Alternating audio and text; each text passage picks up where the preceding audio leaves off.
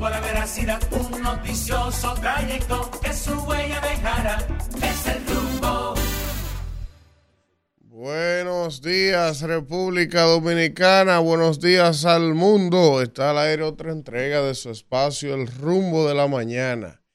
Estamos aquí en vivo de 7 a 10.30 de la mañana con los principales comentarios, entrevistas, análisis de todo el devenir y el acontecer político, económico y social de la República Dominicana. Para mí, Elvin Castillo y todo el equipo que me acompaña diariamente, es un honor y un privilegio reencontrarnos, agradecidos de Dios, antes que todo, de poder tener un día más de vida, de estar un día más en las labores que nos corresponden.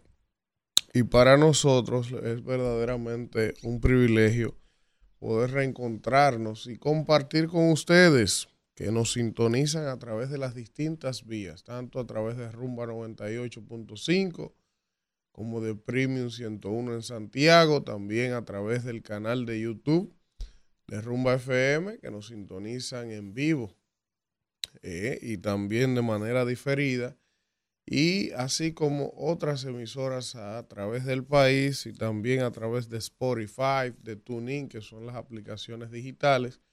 Así que gracias, gracias a todos por preferirnos diariamente, por elegirnos y también gracias por apoyar y manifestarnos en los distintos lugares que interactuamos con ustedes.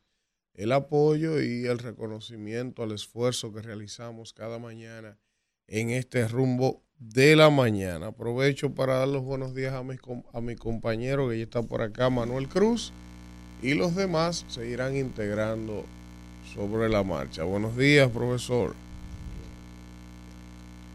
Isidro. Mire, eh, usted no sabe, profesor, antes de que entremos en materia, usted sabe que en estos días yo no suelo salir a lugares de, entretenimiento así, pero un día que otro uno sale a botar el golpe. Oiga lo que me pasó. Hacerle este cuento antes que me olvide. Usted a mí nunca me ha gustado eso, profesor. Sabe que es muy normal. Hay muchos lugares que eh, tocan DJ y ponen música y cosas que frecuentan la gente, las terrazas y los lugares. Deja que hay una modalidad que la gente cuando llega Manuel Cruz empieza a saludarlo. Manuel Cruz, que yo qué, a mí eso nunca me pareció atractivo ni interesante. Eso nunca, nunca me llamó la atención. Eso no me gusta, ese tipo de, de bulto. Pero en estos días, yo estaba en un sitio, oiga esto, eso Y está un amigo suyo que, es un hombre en su área eh, muy conocido. A los amantes de la salsa le gusta mucho. Uno que se llama el gato Pires Gato Pierre, que una estrella de los mejores DJ de salsa, profesor. Pues yo estoy en el lugar sentado y yo digo que el hombre arranca, profesor. Un saludo a mi hermano Luis Castillo del rumbo de la mañana. Digo, pero ¿y qué es esto? Digo, pero ¿y quién es que le está dando estos códigos a este hombre? oiga, oiga, profesor. Y me lo dice una vez y yo me pongo, digo, pero ve acá. Y yo digo, pero cuidado que hay alguien por ahí que está que ve el programa o alguien y, le ha dicho que se ponga. Entonces yo avergonzado, profesor, oiga esto. Y el hombre se ha pasado la noche entera, profesor. Cada vez que él mandaba una ronda de saludos, ahí me metía rumbo de la mañana, que el hombre, que fuerte, que sí o qué. Y yo avergonzado, pero como en esa, en esa zona probablemente poca gente conozca a uno. Oh, hermano, y cuando al rato va y se me acerca a la mesa un caballero y se me acerca a la mesa, un hermano, y me dice, mire profesor, pues soy yo que le estoy mandando esos saludos. profesor, es un, un, oyente del programa, el hermano Ángel, profesor Calcaño, que ve el rumbo todos los días en Boston, profesor. Y el hombre está de vacaciones aquí Y entonces al ver, él me vio y entonces le puso al gato pire la noche entera. Digo, qué barbaridad es esta, señores. Pero miren, vamos a entrar en materia, señores. Miren, eh, hay muchas informaciones. Muchas informaciones y vamos con los titulares. Miren, eh, por aquí el equipo de producción nos ha enviado que el plazo de 48 horas que el presidente le dio a Haití llega hoy a su final. Eh, dominicanos y haitianos dialogan por el canal del masacre. Eh, también dice por aquí que la trágica madrugada de la matanza en Aminilla. Esos son testimonios de lo que pasó por allá en Dajabón, la tragedia hace unos días. Amplían camas para pacientes con dengue en 16 hospitales. Eso es importante porque están saturados los hospitales. Candidaturas a alcaldías de Santo Domingo Este y Santo Domingo Oeste del PRM serán decididas por primarias. La Contraloría, qué barbaridad, ha decidido publicar 19 nuevas auditorías. Leyendo alguna de esas. Por instrucciones del presidente de la República. Estuve leyendo algunas, son unos poemas las cosas que se encuentran ahí, profesor. Estuve leyendo la del amigo suyo, la de su vecino, por cierto, profesor. ¿La de cuál? Al señor Arias, allá en el Intran. Estoy leyendo las 56 páginas. un poema esa auditoría. No, pero y, y, ¿Eh? la de... Ayer yo vi que salió una perla. Inicié con esa. En la superintendencia de electricidad, donde estaba, ¿se acuerda el, Pop y el señor Velasco, que tuvo que renunciar? Claro. Bueno, pues. Yo arranqué con la del Intran ayer.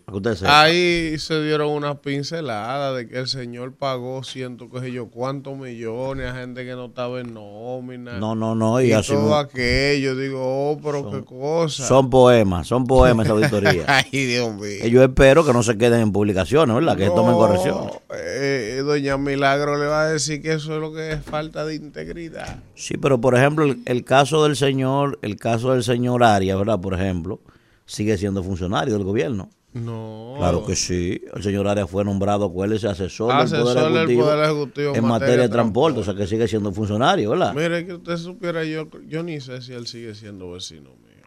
Ah, yo sé que yo voy a traer cada una de esas auditorías aquí. Yo, yo empecé con esa, ¿eh? para que usted lo sepa. Ahora, lo que yo quiero que usted me explique a mí, ¿verdad? No es que yo estoy en contra de eso, no, no. Qué bueno. Ahora, ¿qué aporta eso? No depende.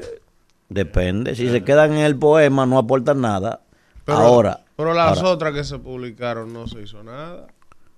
Yo espero que eso no se quede ahí. Las primeras que se publicaron no se hizo nada con eso. Yo espero que eso no se quede ahí. ¿Para qué seguir publicando auditorías si usted no va a hacer nada? Hay una que me voy a sentar a, a verla con, con, con detenimiento, que es la del Ministerio de Educación Superior, Ciencia y Tecnología. Ay, ay, ay. vamos a darle esa voy a verla con detenimiento. Vamos a dar los buenos días a la señorita, a la señora Kimberly Tavera. ¿Qué, claro, vaina? señorita. una mujer con cinco muchachos. Porque yo espero, ¿verdad? Le digo, le digo de esa porque a ese señor yo le escribí yo personalmente, el ministro, para ayudar a una jovencita. Usted recuerda que fue becada fuera del país, ¿verdad? Me dijo, no, aquí no hay ayuda para ese tipo de cosas, me dijo. Entonces yo espero que cuando yo me siente a leer eso, ahí no aparezca nada, ni ayuda, ni para ninguna otra cosa. Buenos días, Digo yo. Castillo, buenos días, Manuel Cruz, Isidro y a todos los que nos acompañan. Y ustedes también de Rosado ah, Claro. A todos los que nos acompañan a través de la radio como Que vive el movimiento. Y a los que ven a través de YouTube, la transmisión en vivo saludar a mi familia que van camino a la escuela, mi esposo, mis hijos, igual que muchos padres dominicanos que se dirigen a llevar a sus hijos a la escuela y también hacer sus trabajos para comenzar este jueves 14 de septiembre y desearle un tremendo y productivo día. Hoy la cabina está vestida de Barbie, señor. Estos Estamos por aquí. Caballeros están de rosado y claro, de tonos pasteles. y yo he venido de un rosado fucsia. Vamos a ver cómo va a venir Danira Caminero. Sí, sí, sí. Miren, eh, Qué barbaridad, como dice un amigo mío que lo quiero mucho, el señor de la Rosa, que hace días que no lo veo. Oigan este titular. Desconocidos rompen malla ciclónica en la verja perimetral en la frontera con Dajabón. Yo vi eso ayer, profesor. Mire que esto es un país, yo no sé ni siquiera cómo describir la cosa de este país. Lo primero es que aparece eh, la malla del muro abierta, porque eso con una, ¿cómo se llama la tijera? La, la cizalla, ¿eh? La cizalla. Con una cizalla eso se abre, eso lo sabía todo el mundo. Que usted con un crack, lo iba a abrir, pero perfecto, por eso debieron quizás hacerla un par de metros más alta en blog para que romperla con la cizalla fuera un poco más difícil. Pero está tan bajita que cualquiera va con un alicate, una pinza, crack, crack, y la abre. Pero ese es otro tema. Ahora que está el conflicto, el debate, la vaina, los rumores, los extremistas de este lado, los extremistas de aquel lado, todo el mundo tirando bolas, subiendo videos viejos, que se, se armó en la frontera. Ahora, ahora hay una ola de eso en las redes. Sí. Ah, pues entonces apareció un gracioso y fue y cortó un pedazo de la malla del muro. Pero yo veía medios ayer que decían, haitianos cortan la vaina. la... Oye, y yo digo, pero ¿y cuándo, pero cuándo ellos lo vieron que fueron haitianos? Poco pudo haber sido una gente para joder y atizar el problema que hay. Mira, yo invito a esa gente que se deja llevar por la adrenalina y por todas esas hormonas que se producen cuando uno eh, se encuentra ante una situación como esta, que busquen cómo están todos los países que han entrado en guerra de una manera u otra. Y nosotros tenemos una peculiaridad, que aquí no hay para dónde irse. Aquí o, se convive en esta isla o, o, nos tiramos al mar.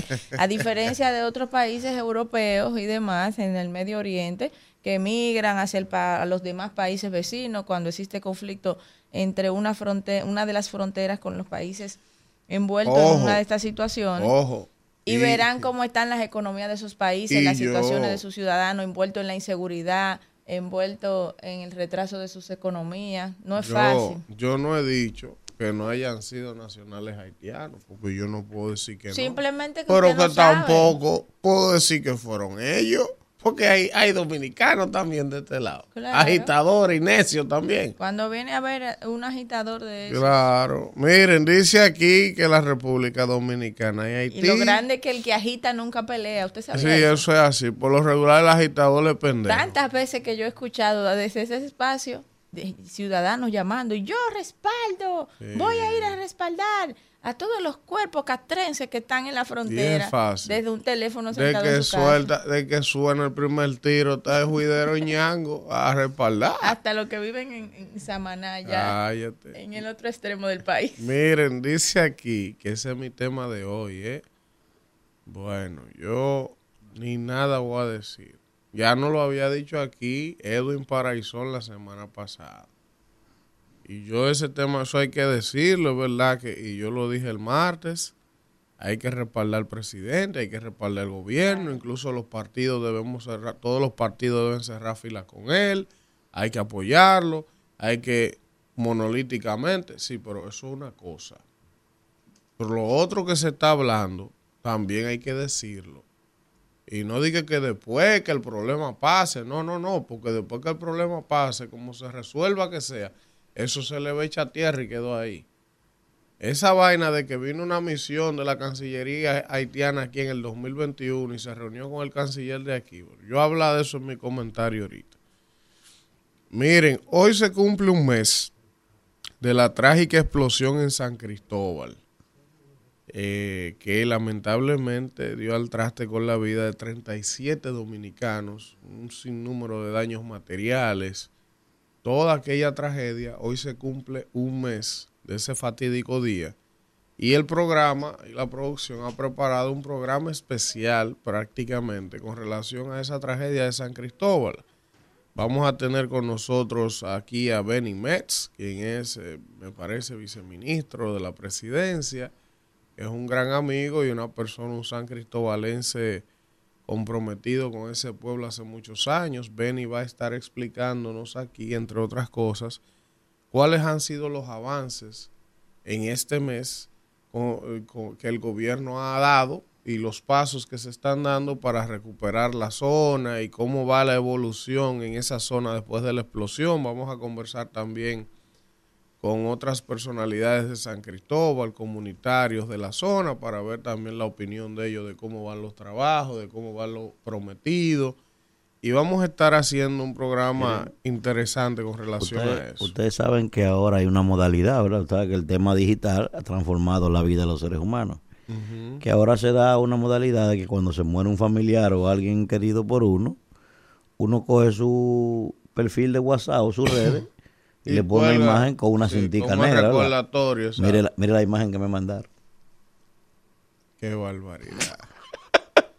¿Qué está viendo? ¿Qué es esto? Se me lo mandaron, la verdad, míralo ahí. a Kimberly. ¿Eh? A Kimberly, Kimberly ya no ve. Ella no ve. No tengo mis lentes puestos. Dice aquí. No tiene padre. Que el amigo de Kimberly, amigo mío, Promese Cal, presentó una diferencia de 138 millones. El amigo en la auditoría. Es la auditoría. Yo no la he chequeado. Yo tengo que leerla también esa. Pero hay que ver qué es lo que dice. Yo no me quiero aventurar a titulares. Claro, hay que ver, porque yo recuerdo que era hasta usted, ¿verdad? Y a, y a, y algunos de los compañeros los invitó inclusive a, una, a, un sorteo, una cosa. él es un individuo que se ha manejado con cierta prudencia. Hay, que ver lo que dice la auditoría. Yo lo tengo que leer.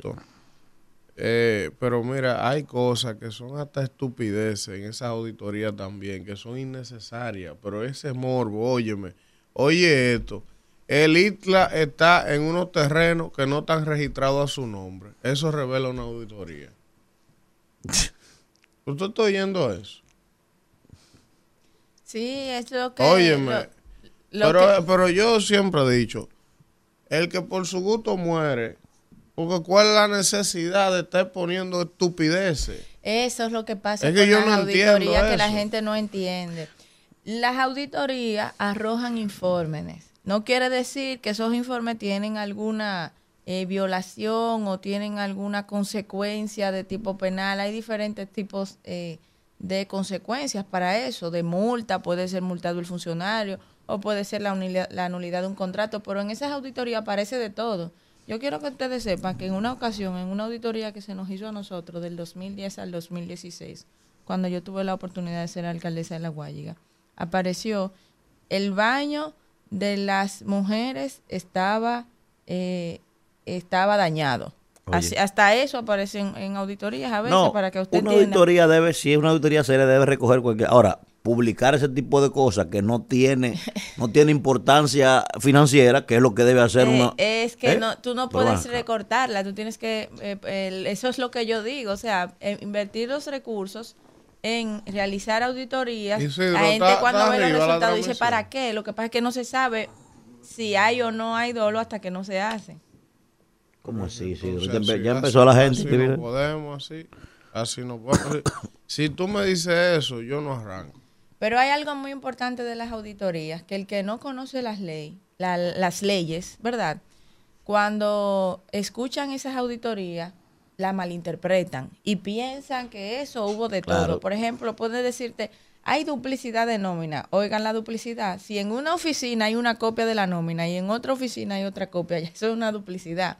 No significa que fue que se pagó dos veces la nómina, sino que se encontró el documento en dos veces. Y, y, también es cierto que muchas de las auditorías se revelan irregularidades. Sí, claro. Y graves, si las hay. ¿Verdad? Ahora, no todo lo que se refleja en una auditoría necesariamente se interpreta de la misma forma. Exactamente. Entonces, por eso son cosas con las que hay que tener cuidado. No hay que, hay que ocultar nada. Ahora, si no es necesario. No provocar ansiedad. Si no hay y morbo y vaina. Entonces, si usted decide incluso publicarla, las auditorías, al menos explíquenle a la gente. O sea, ponga un equipo de especialistas a extraer lo importante, lo que usted tiene que amerita, que se divulgue de cada una de las auditorías. Un resumen ejecutivo. Miren, eh, aquí en Promese, de la porque para la opinión pública es extraño porque no son especialistas ni técnicos en esos temas. Entonces, cualquier cosa le puede generar un morbo al ciudadano. Cualquier cosa es, ya robaron. Exacto. ya, es un corrupto. Si y, ya se asesina moralmente a cualquier exacto. funcionario. sí, por un término, forma de limpiarte por un término mal utilizado. por eso el auditor tiene responsabilidad entonces, también. Entonces, si usted como gobierno, nadie le está pidiendo que publique auditoría. Eso usted de trascendido, de que para usted mostrarse más transparente que todo el mundo por decisión propia. Perfecto. Usted decidió presentar las auditorías, exponer su funcionario de manera innecesaria y generar un morbo donde no lo existe. Entonces, si usted decidió hacer eso, al menos esas auditorías ya preparadas, usted coge ese mismo equipo de técnicos y lo acompaña de alguien que pueda en un lenguaje llano hacer un resumen ejecutivo y las cosas que sean gravosas, que usted entiende que ameriten ser publicadas, entonces usted coge, mire, en la auditoría de Promesa Cal, por ejemplo, de nuestro hermano Adolfo Pérez, de una auditoría que se hizo, se encontró como algo grave. Porque para que usted va a estar hablando que le falta un manubio al baño de, de los hombres de Promesa. O sea, ¿a quién le importa una vaina así? Ah, que, que el ITLA está en unos terrenos que no están a nombre de él. Oh, pero, pero, pero, pero, ¿qué es raro aquí en este país? ¿Cuántas instituciones del gobierno no hay usurpando terreno, por ejemplo. que se hizo un nombramiento y no se le agregó la analítica de la gente, ya se dice. Entonces, oye, como el lenguaje técnico, se procedió a hacer eh, nombramientos irregulares que no tenían los soportes adecuados, pero no es que no tenían los soportes, no, es que le faltó la analítica de recursos humanos que hay que hacerle a los empleados. Cuando viene a ver, no se depositó una cédula. Así mismo, o se perdió. o se perdió la cédula en el papeleo y ya porque cuando fueron a auditar no tiene soporte, eso es robando, que tal, le están pagando sin trabajar. Cuando usted viene a ver cuánto, dos mil pesos. Oh. Otra cosa que pasa. Hay una diferencia diferencia de la ejecución del gasto y el presupuesto. Esto. ¿De cuánto es? Otra, Tres mil pesos. Oye, otra también que ocurre. Oye, otra que ocurre, porque uno vive aquí, uno sabe lo que pasa que la gente se hace el suizo. Aquí hay muchísimas instituciones gubernamentales que todavía no hay ni siquiera eficientemente un sistema de ponche. Hay instituciones que sí las hay, que los empleados llegan y ponchan, pero, pero no, no que no, que no todas las instituciones tienen ese nivel de avance. A veces hay uno que se le daña el ponche y no lo arreglan. A veces hay empleados que tienen que ir diario al lugar, pero por el tamaño de la infraestructura no caben todos los empleados ahí. Hay veces que hay empleados que por sus funciones trabajan en la calle. entonces, ¿qué pasa? ayuntamientos. Ah, entonces, ¿qué pasa? Que ellos van, revisan en la auditoría y dicen, no, no, pero que aquí nadie poncha. Aquí no viene nadie a Cuando trabajar. Ese aparato ni siquiera existía. Lo que pasa es que los auditores a veces no se adaptan a la realidad. Lo que está, a veces escrito no se corresponde con la realidad porque el primero que viola todas las leyes es el Estado con relación a las ejecuciones presupuestarias. Por ejemplo, los ayuntamientos. La ley dice que debe ser un 10% que debe de hacer a los ayuntamientos y aquí lo máximo que se le ha dado es un 3%, nunca se ha llegado ahí. Entonces, eh, ah, no, pues eh, eso no se puede corresponder con la realidad, porque ¿qué empleado de ayuntamiento va a poder cobrar como el salario mínimo que ha puesto el gobierno? Ninguno. Usted no estamos al aire. Usted no me va a dar buenos días. Buenos días, usted llegó. Sí, pero usted llegó por, cortesía, usted es un caballero, salude. Buenos días, señora Caminero. Buen día, no vine combinada, no me llamaron, pero me pinté la boca de mm. rosado para estar. hoy tú eres el Ken, tú eres el hoy Ken. Yo soy el Ken y ando con tres Barbie, ¿verdad? me pinté la boca de rosado para estar a tono con el equipo. Buen día, Kimberly, Manuel, Elvin y buen día a toda la gente que está ahí en sintonía con este espacio rumbo de la mañana. No estamos en YouTube, mucha gente escribiéndome, pero... Llegó la madre de Magdi. Yo, pensaba esta mañana que venía tarde. No tengo cinco hijos, pero tengo... Desde temprano reclamando... Hoy me trajeron a mí primero. Yo dije, yo tengo que llegar temprano. Yo exijo que me lleven a mí primero. Desde temprano reclamando que qué pasa en la transmisión de YouTube. Entonces Isidro arranca el programa. A las 6.42. A las 6 y 40. Bueno. Dios mío. entonces, entonces Perfecto, él arrancó, no había más contenido, se acabó el otro programa antes de tiempo. No, vamos a arrancar, pero entonces no tiene listo la transmisión de YouTube. Entonces, Si usted no está listo, ¿cuál es el afán de arrancar adelante? Antes. De Chepa no arrancó conmigo, que estoy aquí sentado de las 6.20 de la mañana. ¿Durmió aquí? Estamos trabajando. ¿Le quitaron la luz? Estamos trabajando de Guachimán. la luz anoche? Estamos trabajando chiripeando de noche aquí en RCC, guachimaneando. ya que no hay luz, ¿verdad? Entonces, ya que no se duerme por la luz, entonces usted viene... Anoche hubo luz. Ah, no, pero, pero el látigo llegó hoy. Por... No, porque él ayer se estaba quejando, entonces ah, quiero saber si ya anoche, durmió bien. Para que me escucharon, anoche hubo luz, y anoche sí. Miren, dice aquí Dice aquí el ingeniero Miguel Vargas, dice que desaciertos del gobierno frenan la recuperación del crecimiento económico. Dice por aquí el amigo Víctor Suárez, aparece en una foto, y el señor Rafa Castillo, uno diputado del PLD y el otro de la Fuerza del Pueblo. Dicen por aquí que diputados defienden la posición de sesionar un día a la semana por campaña. Oiga, eso lo leímos ayer. O sea, ellos, ellos, van a sesionar 16 veces al mes. Y el cobro una vez por semana también, ¿verdad? Ajá, 16 veces van ellos. Eh, han eliminado 32 sesiones en la campaña. Ellos que de por sí trabajaban poco. Hay veces que yo pienso que lo peor que le pasa a la comunicación, o el problema más la situación más difícil que uno tiene cuando uno trabaja en los medios de comunicación es no poder desahogarse. Porque miren, mi hermano, cuando yo veo cosas como esa, se lo juro a ustedes que a mí me dan ganas de soltar cinco malas palabras eh, y mencionarle, mencionarle a la que le cocina los frijoles a esa gente. Porque ¿cómo tú le puedes justificar a un pueblo? ¿Eh? Dije que por campaña ¿Eh? no van a Dije que por campaña tú vas a cobrarme mi cuarto. O sea, tú vas a cobrar de mis impuestos tu dinero, lo mío. ¿Eh? Tú vas a seguir recibiendo los beneficios y tú vayas al Congreso donde te da tu gana. Es que no tienen tax. ¿Eh? Porque por lo menos hagan un allante. Nos vamos a rebajar un por ciento del ¿Eh? salario. No vamos a recibir la dieta, la valla, lo que sea. No vamos a trabajar la cantidad de días que amerite y el asunto. Pues, ah, no. E-, ellos justifican que hay campaña, que hay almas que salvar. y que entonces nada van a ir una vez a la semana, pero van a cobrar todo su cuarto igualito. No, yo no, yo no apoyo eso. Líder, no diga nada, no hable de eso. eso, eso no son problemas suyos, usted no ha llegado ahora. Usted no hay que decir eso. Déjese de estar hablando que usted no de que, para que no le pase como a la amiga Manuel con el barrilito. Si nada nos salve de la muerte, que los compañeros nos salven de la vida. Que la anoche en el cielo. ¿Usted vio? ¿Qué fue lo que usted, te dijo? Usted vio, claro que sí, que la defendía anoche en el ¿A cielo. Quién, ¿A quién? A la, a la, a la señora. A su crush. A la señora. Eh, eh, ¿Cómo se llama? Faride. No, pero en serio, yo voy a hablar de eso, señores. No, no es mal, no es bien.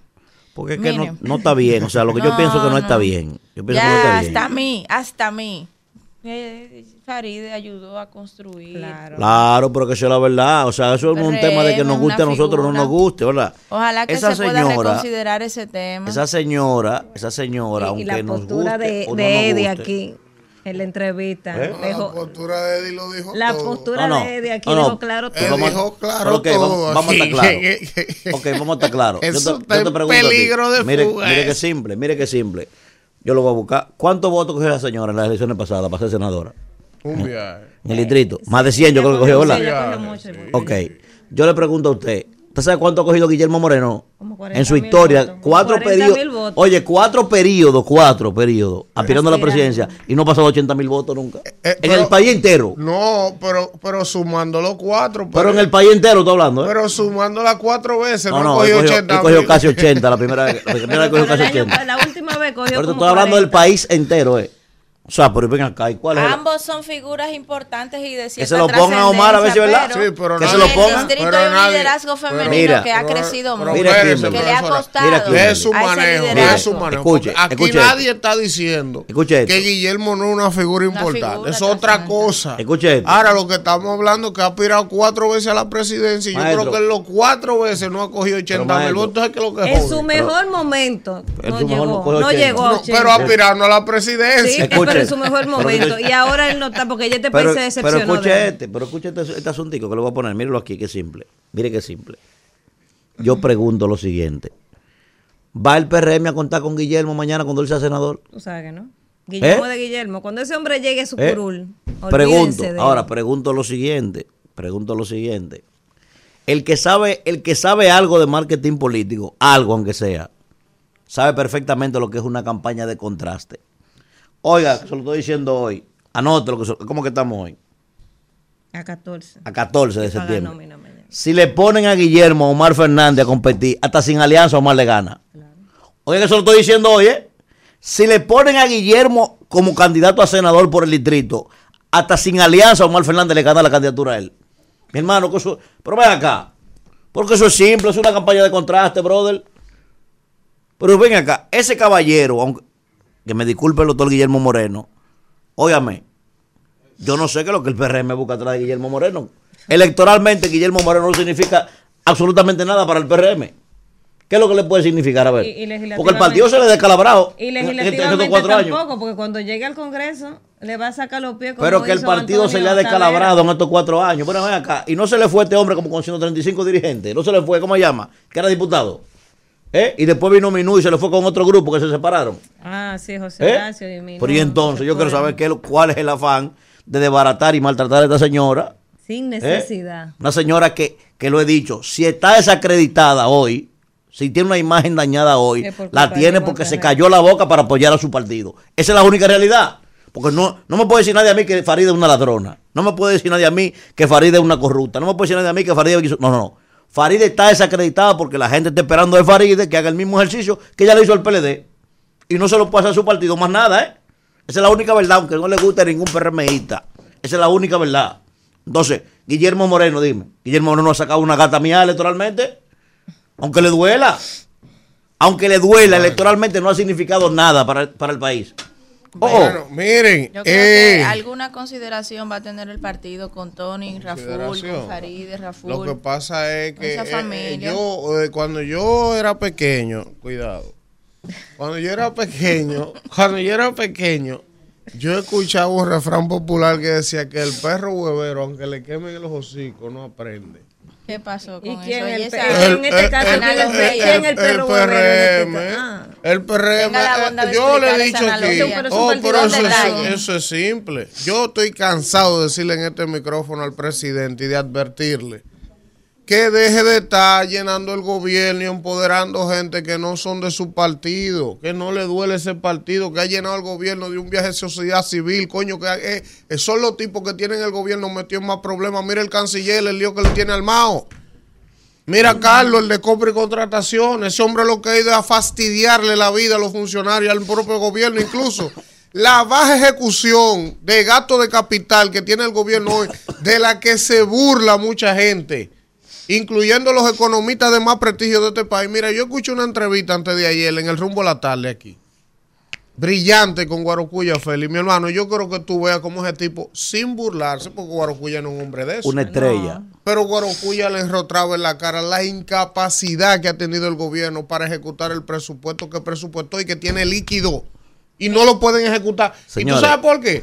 Porque Carlos Pimentel un sociedad civil que no le duele el PRM, que no le duele nada, que no hizo nada para buscar un voto. Nudos legales. Le tiene unos nudos, no le, el, otro, Rijo Presbo, el de, el de presupuesto, no le entrega los cuartos. ¿Y cómo diablos van a ejecutar los cuartos si le ponen trabas, si le ponen trabas? Entonces, el presidente ha llenado el gobierno de gente que no es de nadie, que no le duele ni el PRM, ni le duele la gestión de él. Pero, él no lo entiende, esa vaina. Escuché lo que están hablando. Eso le hago la analogía porque eso es lo que ellos están buscando con Guillermo Moreno. Pero escucha lo que a una PRMista de sangre, de linaje, de verdad que se la jugó por ellos, por un tipo que después llega y si tiene que ser procurador o lo que sea la República, a los propios PRMistas le, van, a caer encima. No, no, dígalo claramente, porque hay que acordárselo. A ese caballero Leonel lo hizo fiscal. Y después lo quería Y, y después le entró a Leonel a ese señor. Es un individuo que no tiene niveles de gratitud con lo que tú me empoderas. Pero Luis no, entiende, Luis no entiende esa vaina, hay que dejarlo. Que conste en acta. Virginia Faride Raful, aquí estoy defendiéndote, mujer. No, no. Y no es ni que de mujer. Yo en tu peor momento, aquí estoy defendiéndote, alzando mi voz por Yo duré 20 años en un partido político, este que está aquí sentado. Yo estoy en contra, oye, de que no importa que sea. oye, no es de que Faride, no, no cualquier persona, oye, que dé su sudor, que, que, arriesgue su vida, eh, que arriesgue su vida por un partido y cano que llegó Elvin Castillo. mierda para Erwin Castillo. Y a los PRMistas que salían a oh, oh. aplaudir a Faride cuando allá ya se paraba y decía ¿Eh? esto, que salgan ah. ahora también a defenderla. Que se echaba todos esos tigres en el Congreso arriba cuando ella era diputada. La consideración para Faride Busca la foto esa que, se hizo famosa en la campaña. Estoy segura que la consideración para ¿Eh? Faride va a ser... Pregunto, pregunto, la foto que se hizo famosa en la campaña, ¿cuál fue? ¿Ustedes la recuerdan? pleno aguacero, el presidente de la República encaramado una guagua arcarando los pies a Farid. ¿Usted lo recuerda, verdad? En el Distrito Nacional, ¿usted lo recuerda? Ah, lo sí, ahí pasa, sí. Lo que pasa es que hay una conducta, hay una proclividad al tema de olvidarse. Porque hay mucha gente. Y eso es en todos los partidos. Hay una ingratitud del diablo. Eso es en todos los partidos. Mira, mira Fulcal. Además, un golpe al mira Fulcal, femenino. Mira Fulcal como no, lo no, un tema femenino, no un tema, que no un tema de feminismo, Manuel, no. Sobresalir en política siendo mujer y con esas características no es fácil, pero a Danira le, se le hace difícil. No un tema de feminismo. Claro, porque todos se portan de malcriado cuando el coordinador no, está. No, no, yo estoy hablando de los hombres Cuando el coordinador no está, no. Cuando Estando yo aquí. Cuando yo no estoy, supiste usted no está aquí pasan cosas que no pasa cuando usted se ha sentado ahí. Entonces tú sabes lo que es abrir ese camino en un distrito nacional, un liderazgo eh, eh, mm. machista, patriarcal que hay ahí, esa muchacha fajarse, abrirse camino ahí, eso no es fácil. Habrá que tener alguna consideración con ella. Yo sé que sí. Oye, yo no estoy en política, oiga bien, usted lo sabe que no estoy en política. Si el PRM lleva a Guillermo Moreno como candidato por el Distrito Nacional, públicamente monta una campaña aquí apoyando mal yo personalmente. Oiga lo que le estoy diciendo. Amigo? Sí, hermano mío, pero, no, pero sabe que yo no estoy en política. Si el PRM mete a Guillermo Moreno aquí a partir de mañana, monto yo una campaña a favor de Omar. Pero usted está apoyando a sus amigos políticos. Como yo me estoy apoyando a Manuel Cruz, ese que yo estoy apoyando. Y a mí también, no me niegue. este es Pedro, este es Pedro. Pedro más. Lo digo pero ve acá. Pero esa es su amiga. Es más, hágame ponerlo. Señores. Que le está dando apoyo a Kimberly, no lo dice y la está negando. Mándele a Omar también. Y a Delvi, y a Delvi. Pero mal, es rico, mal es de la Guaya. Yo soy de la República de la Guaya. Estoy ayudando, estoy ayudando, he ayudado a siete dirigentes del PRM. Está haciendo su congresito. Yo, que me lo haga. Tengo mi congresito particular. Tengo mi congresito particular, esa es la verdad. Yo, también. Como ¿Eh? dice un amigo mío, yo tengo mi coro de presidenciables. un amigo, un, amigo, estrecho de nosotros que dice eso. Señores, pero es un mando que se gana también a Guillermo. Hay no, no, a Guillermo tiene el PRM que conseguirlo. Yo no estoy diciendo que no, eh, para que no se entienda mal. Pero no o sea, de escuche bien. El PRM tiene que acordar con Guillermo. Claro, que sí, pues así que se gana. Pero venga, que usted va a venir un mando que se gana. Eso, ahora. Es un oportunista. Yo sí lo digo. Nada más aparece cada cuatro años. Charlatán. Desde que las elecciones pasan, él se desaparece. Parece que él vive en Marruecos o vive en otro lado. ¿Tú lo viste en Ikea? Doña Kimberly. Pero tirarle una foto. Espérese, doña Kimberly, espérese, espérese. Y subirlo. Miren a Guillermo Moreno un 31 de diciembre fuera de. Señor, maestro, no, no, entren en esa. Es una de las figuras más importantes de este Espérese, maestro. Ahora, yo estoy diciendo mentira. Espérese, doña Kimberly. Doña Kimberly, espérese. Usted nunca miente. El señor Manuel Cruz. El señor Manuel Cruz se caracteriza por tratar de ser objetivo. Espérese, espérese, porque usted está muy emocionada. He dicho aquí. El PRM para ganar las elecciones y para necesita a Guillermo Moreno, al loco Goza, lo de los girasoles, lo necesita, al loco Chelo de allá de, de, o sea, pero ¿cómo usted está comparando a Guillermo. Usted está comparando a Guillermo con Goza. Así no me ayuda. Necesita a todo el mundo. Rumbo de la mañana. 7.34 minutos de la mañana. Vamos a arrancar con los comentarios para este jueves. El turno del señor Elvin Castillo. Yo siempre lo he dicho. El, uno, Mesías. Uno no sabe para quién que trabaja. Aquí hay cobras. Miren, señores. señores, miren, vamos a lo serio. Miren, yo. Fuera Yankee, viva Vietnam. Saben, ustedes saben que yo desde el martes y en medio de toda esta crisis que está eh, viviendo el país con la situación en la frontera, que a propósito hay que seguir monitoreando el asunto porque hoy se vence el ultimátum que el presidente le dio de 48 horas a Haití para que detenga la construcción del canal. Y a propósito de eso, apenas ahora veo la información de que todo el CESFRON, todo el CESFRON, la tercera, cuarta y quinta brigada del ejército están ahora mismo desplegados en la frontera. O sea, está militarizada, pero de verdad la frontera ahora mismo, a horas de que se vence el plazo. Yo he reiterado el apoyo al presidente, a las medidas, al gobierno. Creo que todos los actores deben hacer lo propio. El país completo debe cerrar filas detrás del presidente en este momento, aunque eso sea molestoso y, poco conveniente para los partidos de oposición. Dije eso, ¿verdad? Ahora, Así como el presidente dio un ultimátum a Haití de 48 horas para que detenga la construcción del canal, yo le voy a dar un ultimátum al presidente hoy con el respeto que él me merece. Si el presidente a las 12 del mediodía de hoy no ha cancelado al canciller Roberto Álvarez, entonces el único responsable de toda esa doble agenda es el propio presidente. Porque el presidente sabe y sabía que no solo Roberto Álvarez, Paveliza, Miguel Seara, todos esos tipos que son de, de la sociedad civil, la que está en la ONE, que votó 4 mil millones en una funda pichá, tienen su agenda pro-haitiana declarada Juan Bolívar Díaz, Uchi Lora, Marino Zapete, Altagracia Salazar y todo el que viene de ese litoral. Y el presidente lo sabía. Y aún así, prefirió, por las calidades que el señor Álvarez tiene en su carrera diplomática, porque es un diplomático de carrera, designarlo canciller. Pero el presidente sabe que todavía él estando en la Cancillería, se mantuvo permanentemente, igual que Wilfredo Lozano con su maldita agenda pro-haitiana siendo canciller, y nunca le hizo nada. Pero cuando se hizo el asunto del borrador de la ley de trata, todo el mundo señalaba que eso era impulsado por el canciller. Y todo el mundo está harto de decirle al presidente que ese señor de ahí lo que está utilizando esa vaina para favorecer los organismos internacionales que están empujando a que el problema haitiano se resuelva desde aquí. Y el presidente no puede alegar ignorancia. El presidente no puede decir que él no sabe que ese señor vive y respira por lograr esa vaina. Y es canciller de este país. Entonces, así como el presidente le dio un ultimátum a Haití, aquí hay que presionarlo para que lo quite. Porque a él primero el presidente no le paga con su dinero. El presidente tiene la facultad de designar el funcionario que él entienda que le acompañe. Pero si es un traidor como ese, porque no se le puede calificar de otra forma, entonces el presidente tiene que actuar en consecuencia.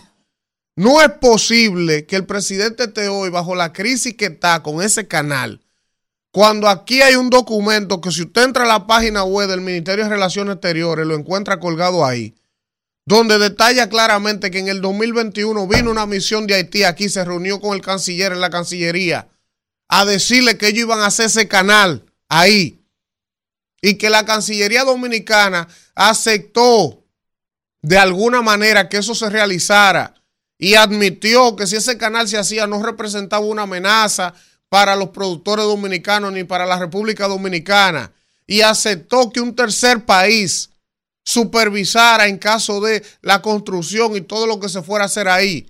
Y si eso fue así, entonces, ¿qué calidades tenemos nosotros ahora para estar haciendo todo este show por esa vaina? Aún nosotros teniendo la razón, porque la tenemos, porque hay un acuerdo de 1929 que se está violentando. Ahora, el que ha creado las condiciones para que esa crisis se genere fue la Cancillería al aceptar esa misión y hasta validar el planteamiento que los haitianos hicieron en ese momento. ¿Por qué en ese momento eso no se discutió y se dijo, no, nosotros no aceptamos eso porque hay un acuerdo? Ah, no. El canciller y quienes le recibieron prácticamente validaron que ellos hicieran eso y la documentación está ahí, la nota de prensa está ahí en el portal del ministerio. Y entonces, ¿cómo ahora nosotros tenemos las calidades para estar exigiendo una vaina? Pero lo que yo quiero saber es también si él hizo eso a espalda y de manera inconsulta del presidente, cosa que yo dudo, porque es un tema de soberanía, es un tema delicado. Yo no creo que él tenga la osadía, aunque él es pro haitiano y tiene su agenda pro haitiana de tomar una decisión de ese tipo sin consultar al presidente. Entonces, yo reitero, Así como el presidente le dio un ultimátum a Haití para que paralice la obra en 48 horas, a él hay que darle un ultimátum para que lo cancele. Para que lo cancele. Y si no lo destituye al canciller después de esto, entonces el que cargue, el que cargue con el efecto electoral y el desprecio de todos los dominicanos que ya estamos claros y siempre hemos estado claros que el presidente llenó el gobierno de un grupo de pro haitianos que son unos traidores de esta patria. Vámonos, Isidro. Rumbo de la mañana. Regresamos en este rumbo de la mañana cuando son las 7 y 42 minutos y vamos a hablar con la gente. Buenos días, ¿quién nos habla y de dónde? Dani WG de los Alcarrizos. Adelante, Dani. Dos puntos rápidos, fíjense. Ayer yo llamé al programa y, y tuve comentando sobre que por qué hay comunicadores que no se han metido a la página y han solicitado los documentos a la Cancillería. Yo llamé, yo llamé ayer sobre eso. Y normalmente yo leí eso, yo sabía que había un acuerdo, entonces, pero muchos comunicadores no lo quieren decir, no sé por qué. Ay, tú no sabes. El otro punto es, Kimberly. Sí, Dani, ¿cómo está? Tiene un compromiso con este sector, no sector, sino los alcarrizos y demás Sí. Esta circunscripción es bueno que tú te pongas eh, en empeño sobre lo que yo vengo luchando de que el presidente no termine el mercado, que tiene tres años, antes de comenzar el teleférico y ya terminan el teleférico. Por favor. Dani. ¿Sí? Mire una pregunta, como usted es un activista de los alcarrizos y es político y maneja los temas, ¿qué es lo que va a pasar con Junior ahí y Cristian?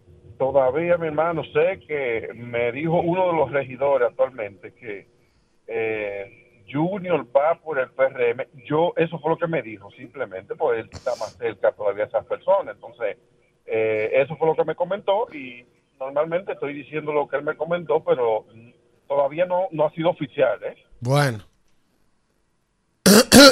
vamos a ver. Buen día, ¿quién nos habla y de dónde? Buen día, Rupo. Buenos días a todos. Hola. Buenos días. Adelante. estamos muy de acuerdo, Elvi, con tu comentario. Porque si el canciller es que está poniendo en riesgo la soberanía de este país, primeramente, escúchame, te habla el Meloso de Santo Domingo Norte. Adelante, Meloso. Si está poniendo en juego la soberanía, la soberanía del país, y la buena gestión y la transparencia que ha tenido Luis Abinader como presidente en el país. Hay que hacer algo con el canciller, porque lamentablemente este país es libre y soberano para que venga uno, dos o tres a quererlo. Ah, así mismo es. Lo que pasa es que al final el presidente no entiende que todo lo que hacen sus funcionarios, eso va a terminar pegándosele a él. ¿eh? Pero ustedes de verdad creen que los funcionarios hacen lo que le da la gana. Todo lo que los funcionarios hacen, el presidente lo sabe, porque él no es el presidente de la República. Buen día, ¿quién nos habla y de dónde? Buenos días, Manuel Moquete de Jimaní. Adelante, Manuel. Bueno, estamos de acuerdo con lo que dice el presidente del cierre de la, de la frontera. Pero también usted sabe que somos frontera y somos hermanos. Mire, yo soy de Jimaní y de esto es que uno vive. Esperamos en Dios que todo salga bien hmm. y se arregle. Sí, porque esa es otra. Uno nada más piensa, pero son miles de familias que viven de ese mercado binacional. el primer día, yo lo dije. Buen día, ¿quién nos habla y de dónde? Buenos días, Harvey. Un saludo colectivo. El señor eh, Fidel Guzmán, el terror de lo interactivo, le dice.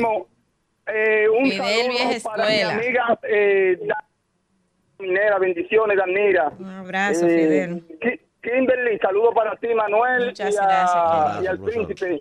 Mira, Herbie, Herbie eh, primero decirle a mi amiga Kimberly, Kimberly, eh, tu propio juego, deja que esa señora eh, la, la, actual senadora eh, su juego ella, porque ella fue la que se metió en ese berenjenal cuando ella dijo, decía todo lo que decía y ahora está callada, apoyando todas las todas, todas las cuestiones mal hechas que está haciendo su gobierno. Por otro lado, Edwin, ¿tú te crees que en ese comentario que que, no, que, que el presidente no sabe lo que está pasando aquí? Que es una que él mismo, que él mismo programó aquí que este 28 10 funcionarios son pro haitianos. Eso no, es el único responsable de lo que está pasando aquí con el tema haitiano. Es el, presidente, que él mismo fue que la fundó, él mismo fue que la creó. Elvin, no nos dejemos de, de Bueno, yo, yo se lo digo así, Fidel, pero ustedes son muy inteligentes. Porque así soy yo el que dirijo la banda de música y la banda está desentonada. Vamos a ver. Cambio la música. Buen día, ¿quién nos habla y de dónde? Si dejo los músicos porque yo estoy de acuerdo con cómo está tocando la banda. Adelante, León. Desde la capital de Orlando, Florida, estado próspero y orgulloso de residir en él, el León del Bronx. Adelante, caballero. Mi, mi preocupación es que si Antonio Marte dice... Se le aplicó Antonio ayer al canciller. Canciller de la República. Entonces, Antonio Marte también debe saber que si ese canciller está ahí es porque el presidente de la República lo tiene ahí. Entonces, ¿cuál es el peor? ¿El canciller o el presidente? Es más, yo estoy casi motivándome. Si el presidente no lo cancela hoy, vamos a convocar una protesta frente a la Cancillería, coño. Claro, que tiene que quitarlo de ahí. ¿Qué vaina es? ¿Cuál es el maldito compromiso? Ese hombre no busca un voto, no busca nada. Amor ¿Y qué vaina es? ¿Qué amor es ese? Buen día. A Kimberly si no la apoyaron y la protegieron, ¿verdad? Porque era de la Guayiga. Eso lo dije yo. Aló, buen día. Buen día. Keaton García de este lado. Adelante, Keaton. Hay una cuota de la Ah, bueno, eh, felicidades. Es cuota al diablo, que ponga otra. pero voy a hablar rápido y preciso porque tengo una denuncia que hacer, hermano mío. Mire, a los empleados de carrera de casi todas las instituciones, pero principalmente de la institución que yo trabajo, hay una situación con la gente de presupuesto y con la gente del MAT. Aquí se hizo una eh, tuvimos que hacer hasta una carta para enviarla para presupuesto, porque no se le, ellos están coartándole a uno un derecho que ya uno tiene adquirido. Y estamos tomando mucha lucha para que se le entregue el dinero a la gente que está que son empleados de carrera. Tienen que entregarle su dinero porque ya eso fue un derecho que se le que se le otorgó. Que tengan buen día. ahí está. Buen día, ¿quién nos habla y de dónde? Buen día, Agustín Constitución de New Jersey. Adelante, Agustín. Una pregunta. ¿Quién es, el jefe de, de campaña de, de Luis Abinader? Todavía, eh, eh, eh ellos no, es paliza, paliza. No, es de la pre-campaña. Paliza es de, de la pre-campaña de ahora. ¿Cómo se llama? ¿El brasileño? ¿Vicente qué? Todavía, todavía. ¿Vicente qué? ¿Cómo que diga? Ese señor le gusta crear caos. ¿Cuál? el Vicente Bengochea. Mauricio, Mauricio. Ese mismo. Le gusta crear caos. sí, sí, eso parece al estilo de él, sí. E, e, eso se parece. Crea la crisis y presenta la solución. Ese guioncito de eso. Eso que está pasando ahora mismo, eso lo venían venir hace mucho tiempo y lo dejaron que fueran. Pero entonces, como los números no le dan ahora, Ahorita salen con que va a dar el 30% de la, de la, de la, de la ADS también. De la FP. De la FP, eso mismo. Ahorita salen con eso también. Lo grande que sea así, como dice mi amigo de New Jersey, que yo no dudo nada, porque en política nada pasa por casualidad.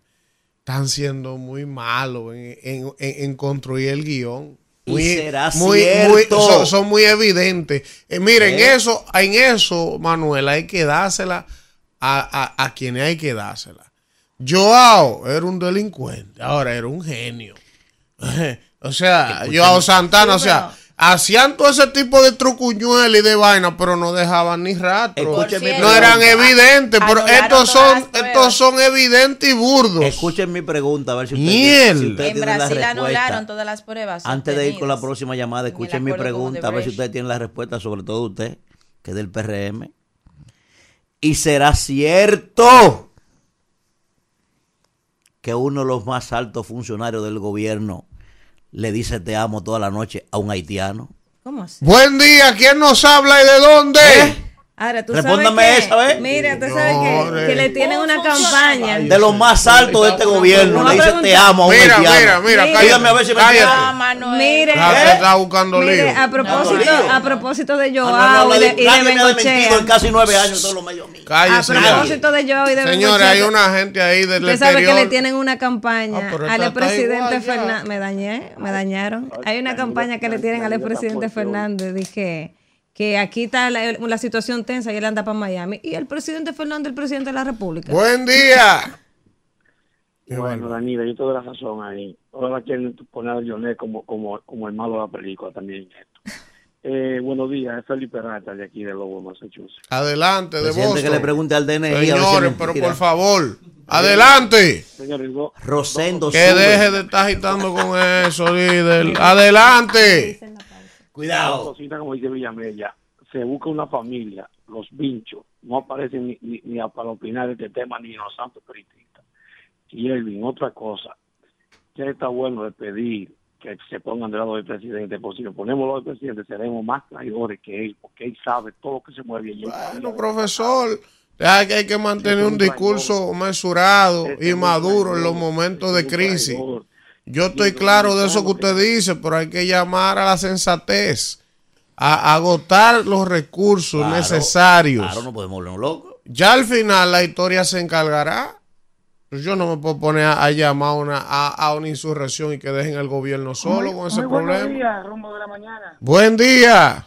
Se habla Carlos de la Rosa de Palmareo Villadía. Adelante, Carlos. Profesor, pero María Manuel, Manuel, Manuel Canesio hoy. Adelante, eh, cuidado. Profesor, profesor, la oposición que opina todo lo que quiere opinar. El deber del dominicano en este momento es apoyar al presidente por nuestra soberanía.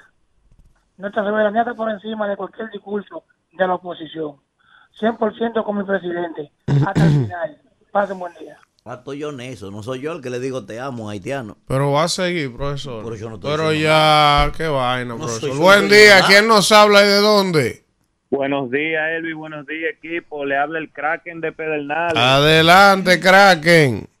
Ayer se hizo muy buen trabajo en el programa, muy, muy buen trabajo, Elvi, pero hay que decirlo, su ausencia se notó, hizo falta el día de ayer. Mm, gracias, hermano, gracias. dígaselo de nuevo, a ver si nos coge de a libre. Que, atienda su bojío. El líder. Elvi, yo estoy totalmente de acuerdo con tu posición. Yo estoy muy de acuerdo con lo que está haciendo hasta ahora el presidente Luis Abinadel, porque yo no entiendo las personas que esperaban que él negociara con bandas haitianas con eso del tema del río Masacre. Y cómo el presidente va a hablar también con personas en Haití sin ni siquiera tienen un interlocutor para llegar a un acuerdo de paz. Hay algo que también no se menciona, Elvis, que por ejemplo, eh, para el mes de octubre el presidente está planeando eh, o diseñando una presa en Altibonito para defender nuestras aguas de la zona fronteriza. Y eso es lo que yo he mencionado también desde ayer, que las personas tengan diferencias o no, hay que apoyar lo que el presidente está haciendo. Eso está bien, así es. Buen día. Te faltó decir con quién están hablando desde ayer. Buen día. Buenos días. Adelante, ¿quién nos habla y de dónde? Ileana de este Maimón. Adelante, doña Ileana. ¿Cómo están todos por allá? Hola, Ileana, mi amor. Muy bien. Felicidades para Kimberly. Gracias, querida. 100% de acuerdo con lo que está haciendo nuestro presidente, porque nosotros como dominicanos debemos defendernos de toda potencia extranjera y liberarnos como hizo como hizo como hizo Duarte en aquellos tiempos que cierre la frontera y que los Ileana. Por, por, las personas que están a la dime. Mándale un desayunito a uno de aquí de Ratatola. No, pero bueno, de Ratatola. Claro. Pero temprano. usted, no, sabe, usted no conoce a Ratatola, usted es una popi, esté tranquila. Buen día, ¿quién nos habla y de dónde? Bueno, buenas, habla Elías. Una, una carnita ahí. ¿Quién habla? Elías. ¿Elías de dónde? Orlando. Desde Orlando, Florida. Adelante, Elías. Sí, mira, lo que quiero significar es que el único responsable de ese problema que se está dando con Haití, eh, ese canal, es el presidente. De vincular al presidente de ese problema creo que es un error. El pueblo dominicano, en vez de estar apoyando al presidente, lo que tiene que estar es ahí frente a la bandera exigiendo la renuncia del presidente. No, pero eso sería meter el país en un caos más grande. Hay que apoyar al presidente, profesor. Hay que apoyarlo. Ahora, yo te digo una cosa, hay que apoyarlo. Pero hay señales, Manuel, ambiguas. Vamos, a hablar de eso aquí. hay señales ambiguas del mismo gobierno. No me preocupes. porque yo estoy llamando a que, a que lo apoyemos, pero el, el, promotor y los promotores del problema lo tiene él ahí. Vamos a hablar de eso aquí hoy. entonces, como uno lo quiere ayudar, pero él no se deja. Tranquilo, vamos a hablar de eso hoy aquí. Buen día. Buenos días. ¿Quién nos habla y de dónde? Héctor Hernández. ¿De dónde, Héctor? tengo una tengo una, una inquietud a los que son abogados ahí como Manuel, sí. Manuel, es la siguiente, un tratado de ese tipo entre dos naciones no tiene que ser ratificado por el Congreso para poder ser aprobado, que este señor por ser el, el canciller no tiene esa, esa potestad de hacer un trato entre dos Exacto, esa es otra. la facultad de decidir unilateralmente esa vaina. Es una pregunta excelente también. Claro. Ay, ay, Dios mío. Buen día, ¿quién nos habla y de dónde? Buenos días, bendiciones. Le habla Jessica de aquí de Santo Domingo. Hola, Jessica. Con relación al tema de los haitianos, sabemos que es un problema de las gestiones pasadas. Pero ¿El qué? Eso de los haitianos, con el problema de los haitianos. Ah, ok. Sí, y entonces nosotros tenemos que apoyar a nuestro presidente que ha tomado no, yo creo que era la crisis también de la vaina del río que le va a echar la culpa. Estamos yendo a Jessica. Gracias, Jessica. Buen día, ¿quién nos habla y de dónde? Buenos días, por fin. Villamella. No, no, María Martínez. Wow, pero ¿y mi amiga Villamella? Ella llama. No, hace rato que yo no la oigo. María, ¿de dónde? Al Carizo Viejo. Adelante, María cerca del mercado que lo dejaron por mitad, pero eso no fue todo. Vinieron de obra pública, le tiraron un chin de, de, asfalto. Ajá. Y esto está en esta zona que no le cabe más hoyo. Entrando ahí por Olé para acá, por el diario, toda esa cosa. Esto es un desastre. Líder, esa es su zona. ¿Dónde está? Expanda su radiación. ¿Dónde está obra pública? Por favor, nosotros también votamos.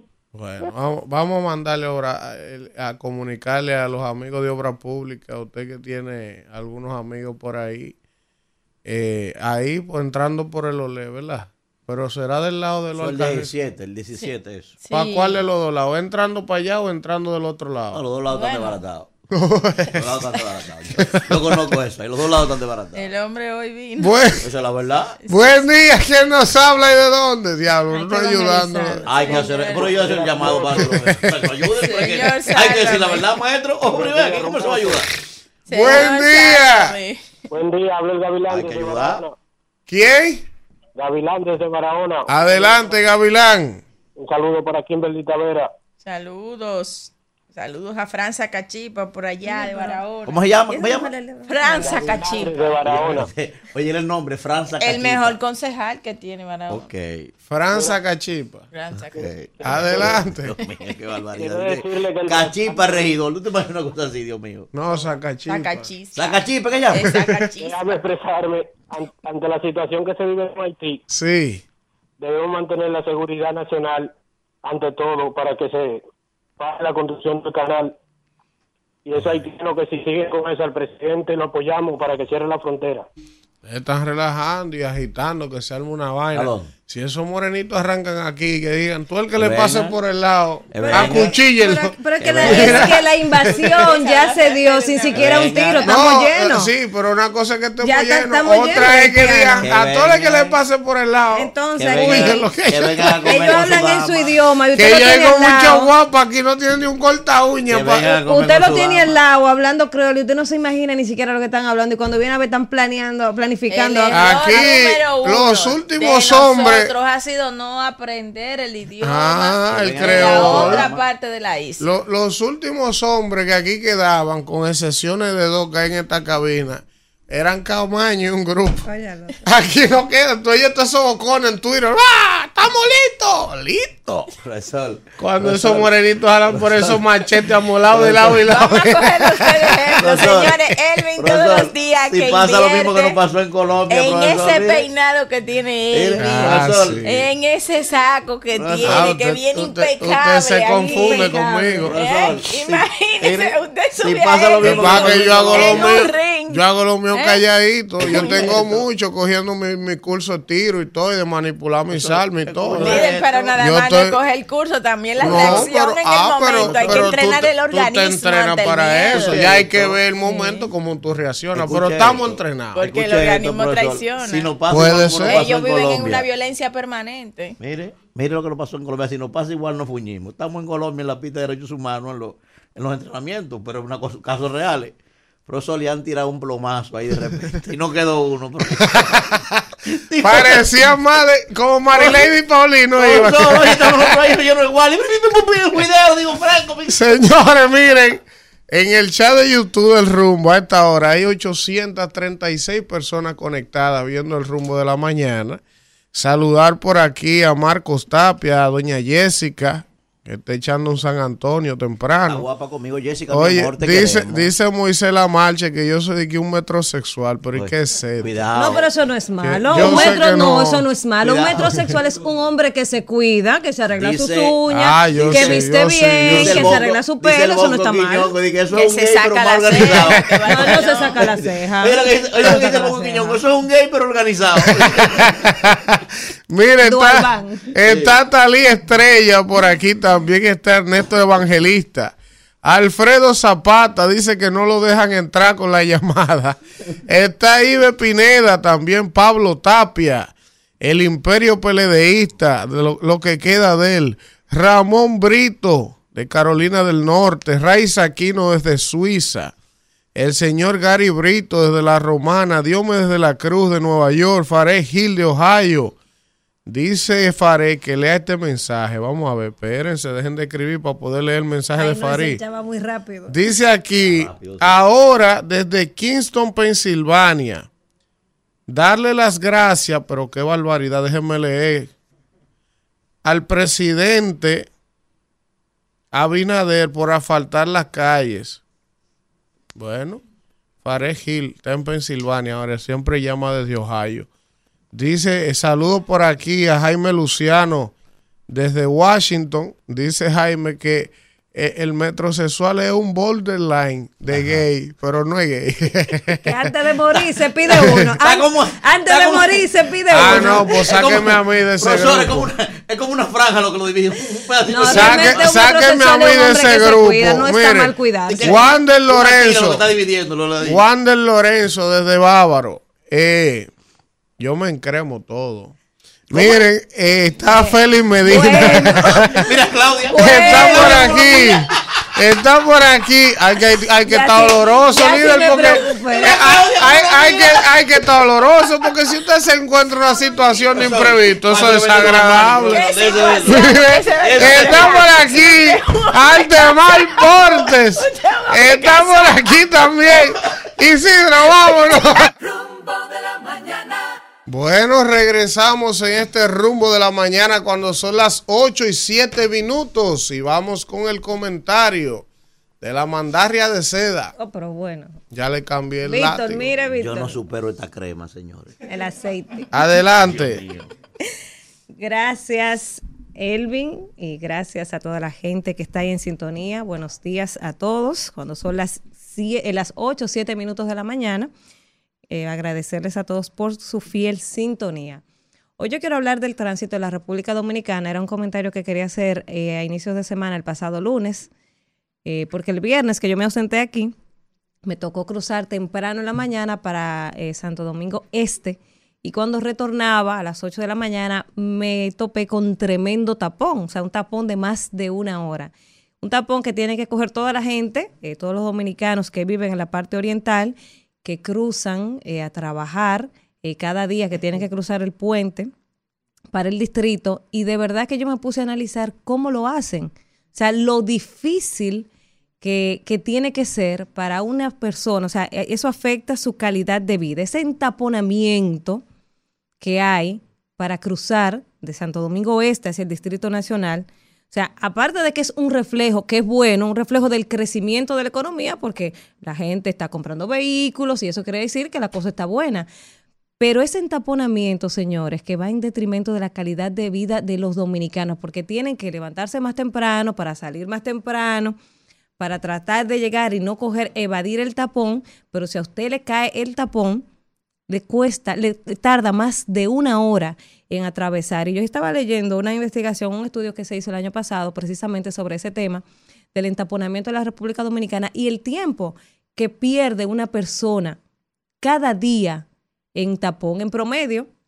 Eh, el dominicano entre el distrito y el, Gran Santo Domingo pierde una hora y quince minutos eh, cada día en el tapón. Y estaba haciendo un ejercicio de una persona, por ejemplo, que le toma una hora y media eh, salir y llegar a su trabajo y una hora y media para regresar a su casa. O sea, una persona que dura tres horas cada día entre, eh, en el tránsito para ir y venir del trabajo a la casa.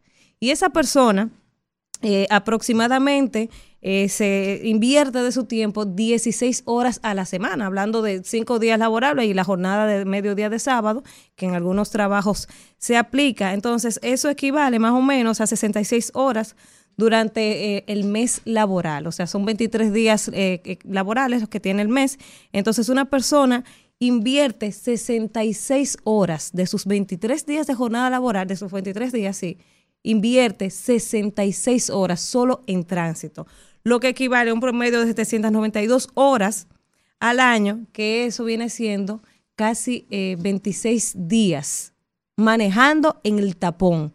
O sea, 26 días que usted toma del año entero, el tiempo que usted invierte en el tapón, que eso a veces eso representa muchísimo más de lo que la gente le dan de vacaciones, que por lo general te dan 14 días de vacaciones. O sea, aquí un dominicano invierte en el tapón cerca de 26 días anual. Y uno se pone a analizar, óyeme, pero tenemos años hablando del tema del entaponamiento.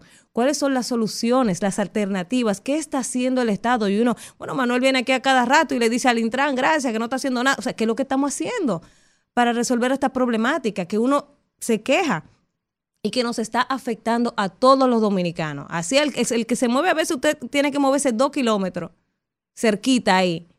Y usted eh, gasta, invierte media hora, una hora en dos o tres esquinas por el desorden y la falta de educación vial.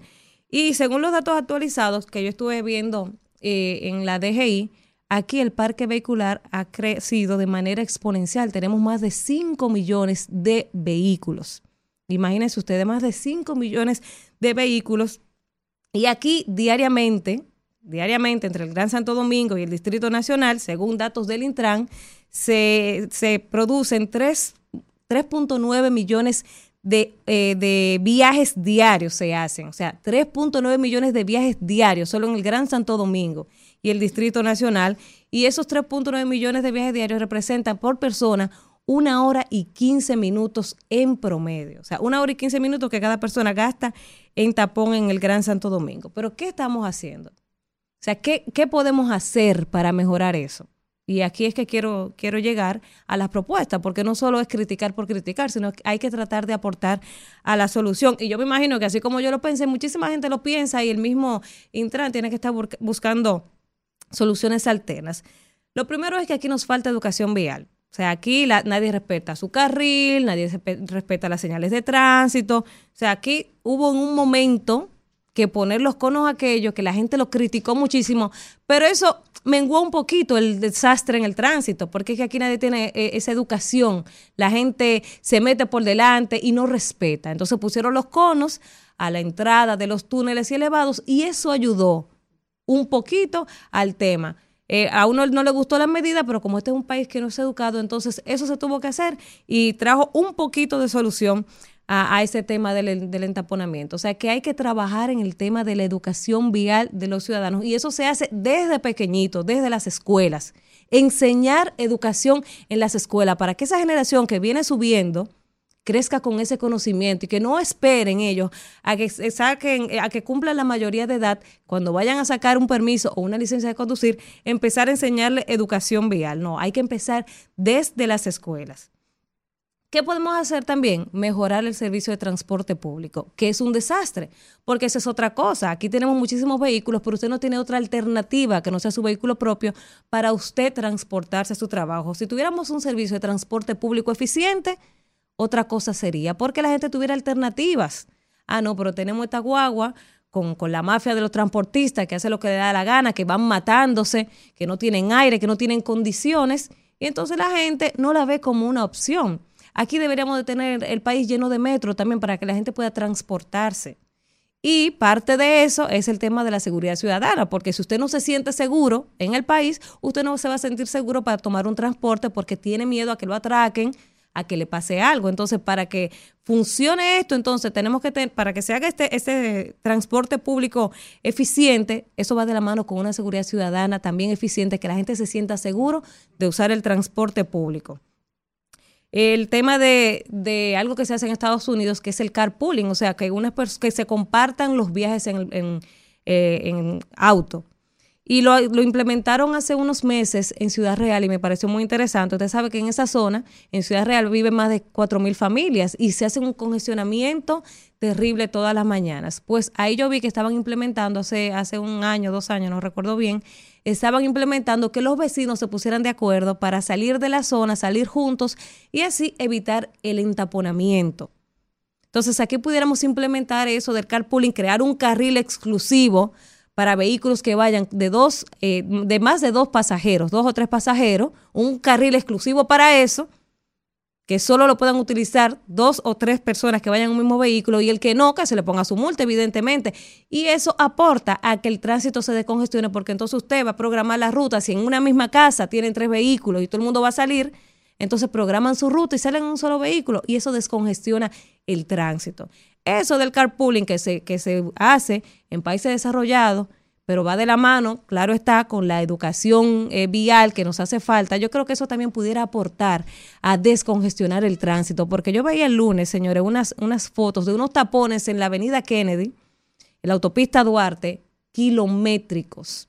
Y uno dice, coño, pero ¿qué es lo que se está haciendo? ¿Cómo es que vamos a solucionar eso? Entonces, pequeñas acciones que se hacen como esa que yo estoy planteando aquí, pudieran hacer una diferencia en el tránsito. Y hay que ser justo, no es algo que se va a ver de la noche a la mañana de buenas a primeras que usted va a ver el cambio, pero se va a empezar a ver. Uno se empezó a quejar del tema de los conitos eso a la entrada de los elevados y de los y de los túneles, pero eso aportó en su momento a, a mejorar el tema del entaponamiento. Hay que decir y que mientras estuve investigando encontré una información del Intran que me pareció interesante y que creo que esto también puede aportar, porque una vez yo decía aquí, el uso de la tecnología en la gestión del tránsito puede aportar también a que, a que bajen los tapones. Y es que el Intran va a inaugurar, el presidente de la República va a inaugurar en los próximos días un centro de control y gestión de tráfico en el país y eh, algo moderno que se está implementando, que es como parte de esa transformación vial que se está tratando de hacer en el, en el Gran Santo Domingo. Entonces, como parte de este, de este centro de control y gestión del tráfico,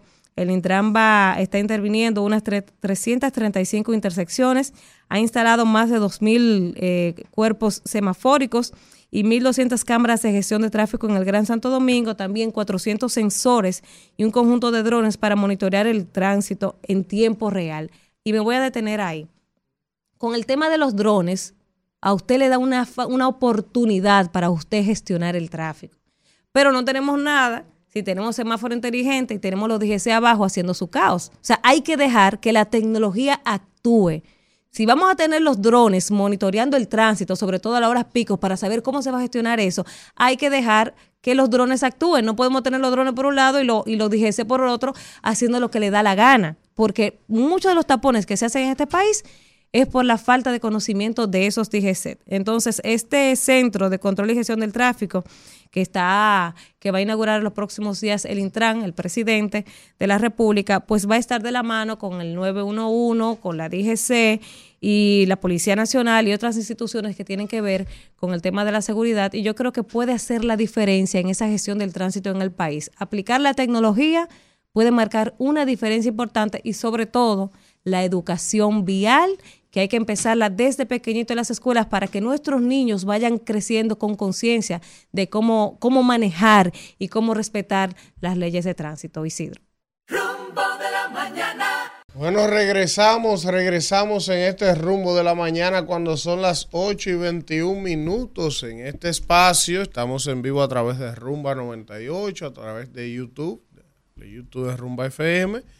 Y como les habíamos dicho más temprano, hoy tendremos un programa especial a propósito de que se cumple un mes de la tragedia de la explosión en San Cristóbal. También estamos monitoreando minuto a minuto lo que está pasando en la zona fronteriza porque hoy se vence el plazo de las 48 horas que el presidente le dio a Haití para detener la construcción que yo creo que esa medida va a quedar en pausa porque eh, como desde ayer se está hablando que uno se pregunta con quién se está hablando, porque se supone que eso es supuestamente de una empresa privada y están sentados con, con la Cancillería, con parte de los funcionarios de, de Haití, pero yo pienso que como ayer se habló y no se quedó en nada y hoy siguen las conversaciones, me imagino que el anuncio de esa medida de que hoy se va a cerrar toda la frontera va a quedar en pausa hasta que se terminen esas conversaciones. Que, hay que ver en qué van a quedar esas conversaciones y qué efecto van a tener, porque si el mismo gobierno dice que ellos no tienen responsabilidad ni pueden hacer nada, entonces ¿para qué nos sentamos a hablar con el gobierno? Yo lo que sé que la información que hay es que a horas de vencerse el plazo que el presidente puso, porque es otra. Si tú no tienes la determinación de que tú vas a hacer algo, tú no puedes poner un plazo. Porque tú pusiste 48 horas, ajá, y si no lo paran, ¿qué tú vas a hacer? porque entonces si no hace nada después de pasado el día de hoy. no lo van a hacer, no lo van a parar porque que tienen dos años construyéndolo. Pero el, enfoque es el siguiente. el presidente nadie lo mandó, ¿verdad? A ponerle un ultimátum y un plazo de 48 horas, que eso de entrada es un tema ¿verdad? Porque uno lo saluda, el carácter, demostró, sí, pero el presidente no dijo qué él va a hacer si pasan las 48 horas y no detienen la construcción. Entonces, ¿qué ha pasado? Ya estamos a minutos, a, hora de que se vence el plazo y, el, y no se ha parado la construcción. entonces, pasó el día de hoy, no lo pararon. Ah, entonces me va a venir a decir que no, que porque ahora porque estamos porque hablando, estamos hablando. No, va a pasar nada. No. Pues tú le dijiste al país que si en 48 horas no lo paran y va a haber consecuencias y la frontera está militarizada. Pero de verdad. o sea, la tercera, cuarta y quinta brigada están allá. Aquí está militarizada y allá está barbecue también. bueno, entonces vamos a ver. Que si pasa el día de hoy y, y, la construcción no la detienen, entonces yo voy a ver lo que el presidente va a hacer. Ahora, tú sabes, cuando uno se pone a analizar todo este escenario, que Haití es nuestro segundo socio comercial más importante, uno, y, viendo esta crisis, tiene que revisarse como país y buscar otros mercados, porque nosotros no podemos depender de un país con el que estamos peleando constantemente. Sí, lo que pasa es que independientemente de todo, Daniela, sí, pero geográficamente en los pueblos está bien, está la logística geográfica. se ahorran la, exportar toda esa logística de exportación y tal. Pero mira por qué yo lo digo, o sea, nosotros estamos amenazando con parar el comercio y la frontera y no sé qué al final eso nos afecta a nosotros, a ellos también, porque ellos viven de eso, pero a, nosotros nos afecta fuertemente. Entonces, cuando tú haces esa propuesta de que va para el comercio, tú tienes que tener otro mercado para tú venderle eso, porque tú estás afectando a los productores. Por ejemplo, yo me de comprar toda esa mercancía. Yo me enteré de que, por ejemplo, los huevos están bajando de precio por allá por la frontera están bajando de precio. ¿Por qué? Bueno, porque no se están vendiendo, porque en, Haití consume mucho huevo. De todo. Está más sí, pero te pongo el ejemplo de los huevos, está más barato. O sea, lo que Danira plantea es lo que debería hacer. Se hace, pero también hay una realidad. Independientemente, mira, el gobierno entero puede coger a buscar otro mercado y conseguirlo. Y ningún otro mercado va a sustituir lo que Haití representa. O sea, no hay manera. Tú puedes compensar una parte. Geográficamente. No, claro, es claro. No, claro, nos, necesitamos porque estamos pegados. O sea, no hay forma. Porque Exacto. No hay forma. Pero entonces usted tiene que, tener. la frontera, ¿quién le va a vender más barato a ellos que el que está ahí? Claro, es así. Pero entonces mira cómo estamos amenazando con pararle el comercio. Sí, porque es una medida para resolver un impasse, pero eso no debe durar más de una semana. Claro. Pase lo que pase. Los conflictos traen sus consecuencias, sobre todo en las relaciones bilaterales. Eso es así. Señores, miren, vamos a continuar con los comentarios. Y es el turno del comentario del profesor Manuel Cruz. Señores, Gracias a toda la gente, ¿verdad? Que día tras día, pues, nos brinda el privilegio de buscar nuestros comentarios. Miren, en el día de hoy yo quisiera hacer un llamado al honorable señor presidente de la República respecto a esta situación que sigue afectando tanto a la República Dominicana como al propio Estado haitiano, o a lo que queda ahí que una vez fue un Estado. Y quiero decir lo siguiente. Este humilde servidor, junto a mis compañeros, hemos estado aquí desde el lunes pasado haciendo un llamado a toda la sociedad dominicana, a todo el liderazgo político y a los poderes fácticos para colocarnos en la coyuntura, para colocarnos a la altura de lo que está demandando el momento.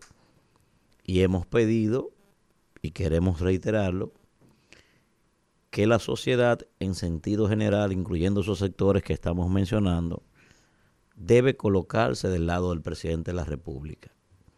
Debe colocarse para apoyar al presidente en las medidas que se están tomando porque esto es un asunto de Estado, no es un asunto de gobierno y todos tenemos que estar conscientes de eso.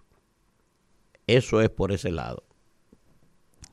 Ahora bien, pienso que hay unos elementos que también hay que destacar aquí para que ese apoyo que uno ha estado pidiendo aquí pueda manifestarse con vehemencia.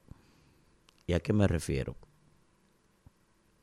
En el día de ayer, varios senadores de la República, incluyendo al senador Antonio Marte, que es un aliado del gobierno, la emprendieron contra el canciller de la República, el señor Roberto Álvarez, diciendo claramente, según el senador, que ese es el peor canciller que hemos tenido en el país. Y yo quiero decir lo siguiente, presidente, mire,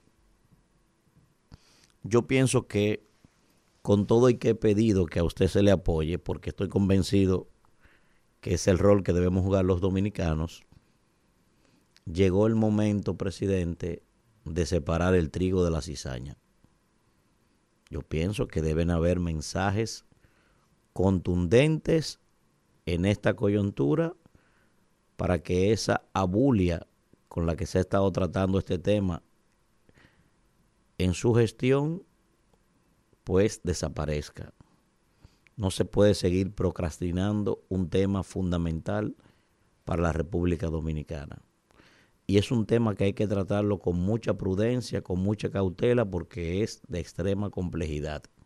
No puede tener emociones, no puede tener ningún tipo de, de vaivén. Es un tema, repito, de suma importancia. Ahora, usted tiene que aprovechar la coyuntura, presidente, porque así como yo estoy pidiendo que se le apoye, también los dominicanos queremos ver que usted está comprometido y que usted siente respeto por ese apoyo que hemos estado pidiendo para que para la gestión suya en este caso. Tiene que haber manifestaciones de eso. O sea, no puede seguir uno desde estos micrófonos pidiendo que se le apoye y entonces el gobierno dominicano con posiciones que parecen ser timoratas. Y voy a explicarlo. Mire, por ejemplo, Ponme por favor, Kelvin, la imagen, la que tiene verde con rojo, por favor, del Ministerio de... Mírenlo aquí. Dame, dame doble pantalla, mire. Mire, presidente.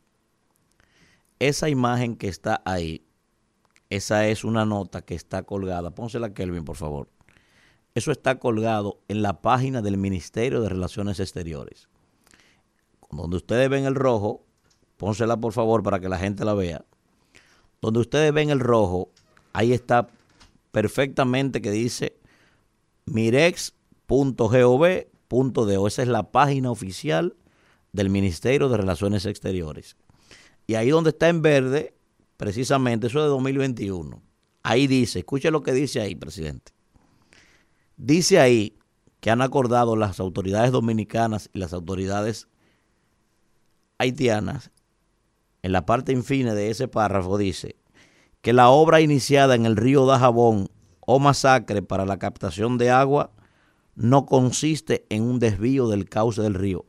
Eso dice ese documento que está colgado todavía en este momento en la página del Ministerio de Relaciones Exteriores. Y entonces por eso es que la oposición dice que lo suyo es populismo. Cuando se hace eso, se le da caldo de cultivo a esa situación. Por eso he dicho que esta coyuntura es propicia para que se separe el trigo de la cizaña. Llegó el momento, presidente, de ponerle el cascabel al gato.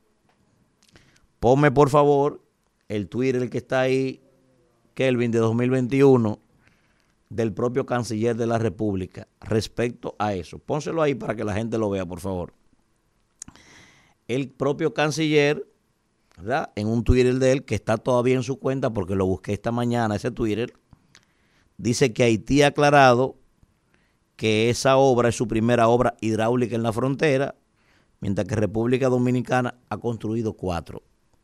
Eso dice el Twitter del señor canciller de la República Dominicana.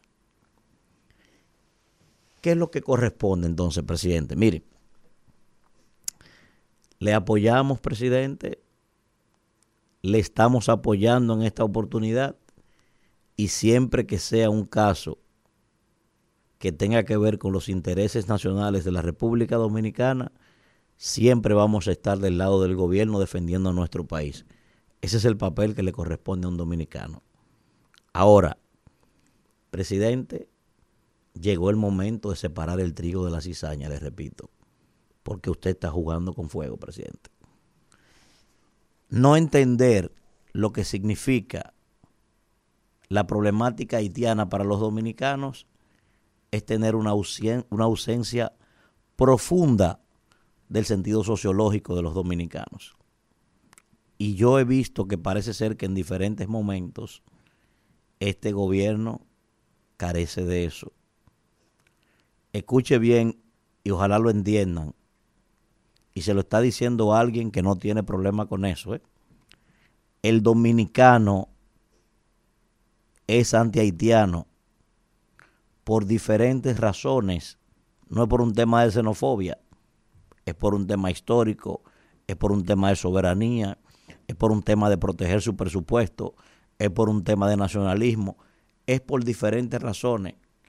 Pero ustedes tienen que entender desde el gobierno que nosotros no queremos haitianos aquí y punto, eso no hay que discutirlo. Nosotros en este país, escúchelo bien, presidente, y su gobierno completo, nosotros no queremos haitianos en este país. Es simple, eso no hay que discutirlo, ni hay que estar de acuerdo, ni nada. El pueblo dominicano no quiere haitianos ilegales en este país. Y ustedes tienen que entender que su papel como representantes es hacer coincidencia con eso y no hay que maltratarlos, no hay que violar sus derechos humanos, no hay que hacer nada de eso. Simplemente ellos en su lado y nosotros en el de nosotros. Simple así. Entonces, escuche esto. Porque vuelvo y le repito, le estamos apoyando, presidente, y le vamos a apoyar. Y reiteramos nuestro llamado para que la clase política dominicana, para que los poderes fácticos, todos se coloquen en este momento a apoyar a nuestro gobierno. Ahora, mire, presidente, llegó el momento de poner el cascabel al gato. Para que usted mande un mensaje y para que el pueblo dominicano vuelva a creer en eso y no entienda que eso es populismo barato, mire, junto con las medidas que se van a tomar, junto con las medidas que se van a tomar, presidente, mire, escuche el mensaje aquí, contundente, escúchelo debe irse para su casa en esta coyuntura el ministro de Educación. Debe irse porque yo le puedo traer aquí 60 twitters de ese señor, que es un defensor profuso de los haitianos. Debe irse para que usted mande un mensaje contundente. Debe irse en ese grupo el canciller de la República. Debe irse, presidente. Yo respeto a cada quien que piense como piense. Es su derecho creer en los haitianos, respetar a los haitianos, apoyarlos es su derecho.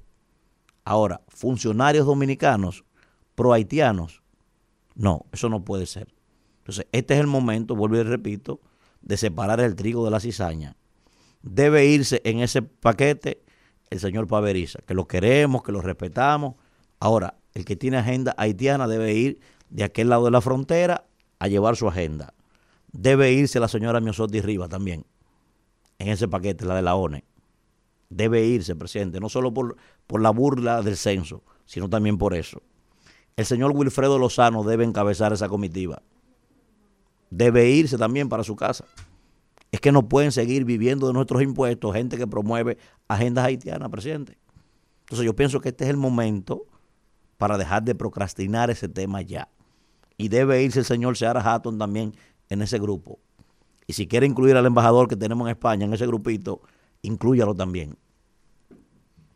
Porque no se puede, presidente, tener hoy una posición y mañana mandar un mensaje dudoso. Le pongo dos mensajes dudosos para que usted vea que no me estoy inventando nada.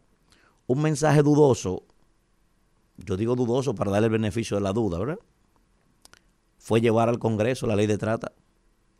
Que si este pueblo no se pone como se puso, enardecido, no hubiesen inyectado ese enema a nosotros en franca violación a nuestra soberanía y nuestros intereses nacionales.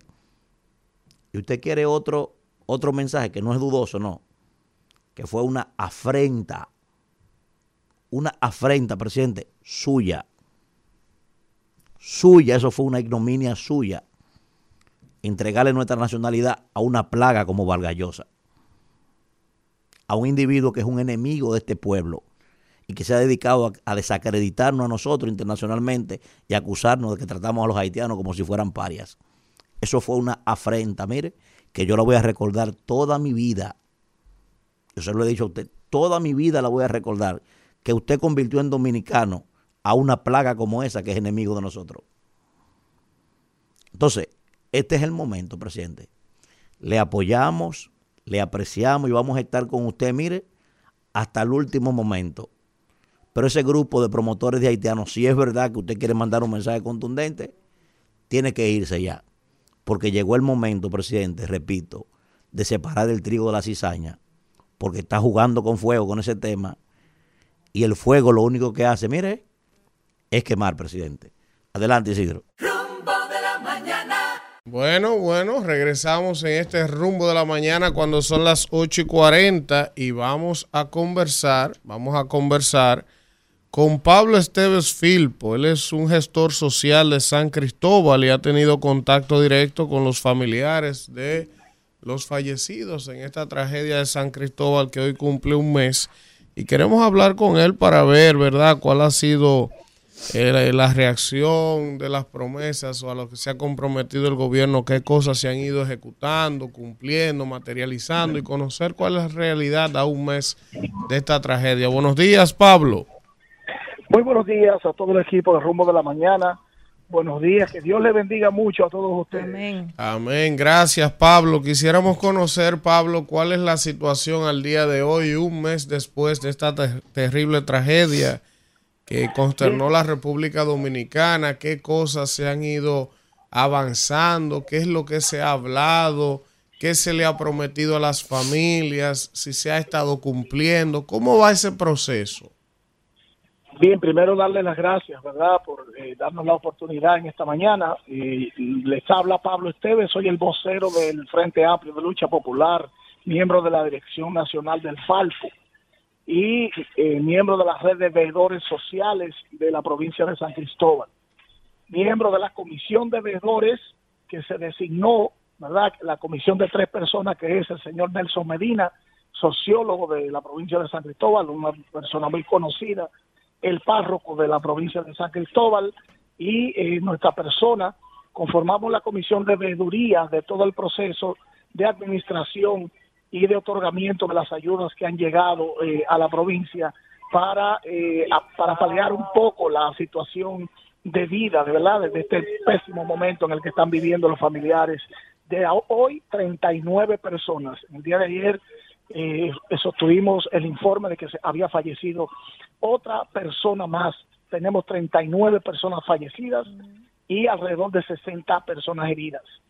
En ese sentido, le quiero informar que desde la gobernación se han recibido aportes desde la eh, Cámara de Diputados, desde el Senado de la República, desde eh, el Banco Popular, en una entrega que se dio 20 millones de pesos para ser administrados por la eh, diócesis de Baní con el, el obispo Masalles y 10 millones de pesos que van a ser administrados por la gobernación de San Cristóbal conjuntamente con el plan estratégico de San Cristóbal en la persona de Omar de León. Señor Esteves, esas ayudas que están volando de millones de pesos, ¿para qué van a ser utilizadas puntualmente? O sea, ¿cómo van a distribuir esas ayudas? Eh, ¿En qué? ¿Para quiénes? Porque eh, hay familias, por ejemplo, que dependían del sustento que llevaban esos trabajadores que perdieron la vida, 39 familias exactamente. Entonces,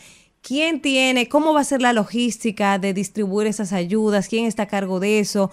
¿Cuál es la forma de, o sea, cómo, cómo saber a quién le van a dar qué? Sí, primero se hicieron algunas evaluaciones. Los primeros días, eh, los posteriores a la explosión, se hizo un levantamiento, el Estado hizo un levantamiento de primero eh, cuántas personas, ¿verdad? Era algo incierto, se fueron conociendo los familiares, se fue apareciendo, ¿verdad? Conjuntamente con los organismos de seguridad, los familiares que habían denunciado sus familiares desaparecidos y se fue haciendo este inventario. Concomitantemente con eso también se hizo un inventario de todas las viviendas de hogares que recibieron daños en toda la periferia del mercadito eh, de la Padre Ayala de San Cristóbal que es donde ocurrió la explosión. Ese inventario también está hecho y se hicieron inventarios de los negocios que sufrieron también daños. Entonces tenemos allí varias situaciones, ¿verdad? Los negocios, los, los hogares, los familiares de los fallecidos y las personas que están convalecientes en sus casas, eh, fruto de las heridas. Eh, fruto de todo esto, se, inicialmente la gobernación y el, y el, y el equipo designado para administrar los primeros fondos que llegaron, porque déjenme decirles que de los de 30 millones del Banco Popular, todavía a los 20 días, a los 25 días, eh, prácticamente eh, hace una semana, no había llegado un solo peso a, a, San Cristóbal. Entonces, con los fondos que, se, que dispuso la Cámara de Diputados y el, el, el vivo eh, empresariado que fue haciendo algunos aportes, se comenzaron a entregar 50 mil pesos de manera urgente, ¿verdad? De manera rápida a los familiares de las personas fallecidas y se le está entregando también 20 mil pesos mensuales hasta el mes de diciembre. Esto para cubrir inicialmente las necesidades más directas de fruto de la desgracia que hemos vivido. Eh, posteriormente a esto vendrán las otras ayudas. La Fundación Sur Futuro se ha encargado de desplegar una política de apoyo directamente a la, al cuerpo de bomberos de San Cristóbal y, de manera institucional. Y estamos esperando que otras entidades que quedaron de aportar eh, hagan llegar los fondos. Todavía está la fecha que la Comisión de Veeduría no tiene todavía el primer informe. Hay convocada una rueda de prensa de la Cámara de, la Cámara de Comercio de San Cristóbal conjuntamente con el Consejo Empresarial el plan estratégico de San Cristóbal y también la gobernación para dar a conocer el primer estado financiero eh, públicamente ya, dar el primer informe de los ingresos y los egresos de este proceso eh, terrible que estamos viviendo en la provincia de San Cristóbal. Pablo, una pregunta. Eh, ustedes que están allá, que han sido protagonistas de primera mano, con relación a esta tragedia? ¿Están satisfechos con las investigaciones que ha hecho el Ministerio Público, con las acusaciones que ha hecho? ¿Entienden que lo que se ha establecido es lo que verdaderamente ocurrió? ¿O la gente de allí eh, tiene otra versión? ¿O entiende que falta personas por involucrar? Y lo otro que quiero preguntarte es cuál ha sido el rol del alcalde que lo he sentido como lento, como que no lo siento eh, no lo veo, no lo escucho. Eh, dime tu opinión, Pablo. Sí, ciertamente. Y voy a tratar no solamente de dar mi opinión, recuérdense que yo soy activista social también en San Cristóbal. Y quiero informarles que el pasado sábado eh, se sostuvo la primera reunión, la primera asamblea, con el 95% de los familiares de las personas fallecidas y más de 30 familiares de personas heridas de gravedad. En esta asamblea eh, se procuró dejar establecida la Comisión de la Verdad, fruto de eso mismo, de que ya la población ha escuchado tantas versiones que han, hemos sido objeto de desinformación a diestra y siniestra. Y luego voy a profundizar eh, por qué decimos esto. Fruto de toda esta desinformación, en esa asamblea se dejó conformada una comisión de la verdad que va a procurar, uno, que la, la Procuraduría General de la República y la, y, el, y la Suprema Corte de Justicia declaren el caso como un caso complejo de jurisdicción privilegiada y que el caso sea conocido en Santo Domingo, que sea sacado de San Cristóbal, hmm. porque entendemos los familiares como los activistas sociales y los dirigentes comunitarios de San Cristóbal, que lo que podría garantizar de mayor medida la verdad es que este caso sea contaminado como ya entendemos que ha sido contaminado, lo menos posible, llevándolo a Santo Domingo, designando fiscales especiales y, eh, y jueces especiales para eh, eh, dilucidar este tema. Sobre el, tema del informe que ha dado la, la, los organismos de seguridad y el cuerpo de bomberos de San Cristóbal, entendemos que el cuerpo de bomberos como una parte que está directamente relacionada a la alcaldía de San Cristóbal, que, han, que ha jugado un papel muy lamentable en este proceso, a nuestro entender y al entender de la mayor parte de la sociedad san cristobalense, es que eh, eh, nosotros entendemos que ese, ese informe ha sido un informe, una, un sello gomígrafo de la alcaldía, que luego se despachó poniendo al servicio precisamente de, de los familiares todo el cuerpo de abogados del ayuntamiento municipal cuando la comunidad y los propios familiares entienden que uno de los principales responsables de lo que ha pasado allí ha sido precisamente la alcaldía de San Cristóbal y el alcalde José Montán. El mal manejo que se le dio a un incendio que se dio en el mismo lugar de la explosión en el mes de marzo pasado, donde acudió el cuerpo de bomberos, donde se determinó que había peróxido orgánico almacenado allí, ellos le pidieron a la, empresa Vidal Plus que retirara el peróxido y la empresa Vidal Plus le pidió a los bomberos que lo retiraran ellos, dándose, entregando ellos el local en el mes de marzo, a finales de marzo, habían entregado el local previo a unos acuerdos firmados precisamente con el alcalde en el mes de enero. En el mes de enero se le entrega a Vidal Plus una autorización y un permiso de no objeción dada por el el departamento de, planeamiento urbano de que podía ocupar y, operar su compañía, su empresa, en uno de los, de los parques, el parque Pizán se llama así, donde eh, funcionaba anteriormente la fábrica del vidrio, y ya ellos tenían ese permiso de no objeción para trasladar la fábrica o la empresa recicladora a ese parque desde el mes de enero. Ellos entregan en el mes de marzo y la pregunta que hace toda la población de San Cristóbal es cómo es que una empresa de demolición de Parquea RD ha estado demoliendo el mercado, el mercadito de San Cristóbal si no le ha tenido posesión de ese lugar. Entonces, lo que está claro para la población de San Cristóbal y para los familiares, los dirigentes sociales, es que la explosión del mercadito de San Cristóbal está íntimamente ligada a la demolición es imposible que se proceda a demoler un lugar si usted no tiene posesión del lugar. Entonces, entonces todo esto, todo esto se va a ver en la, en la justicia y nosotros estamos previendo todas estas, estas situaciones.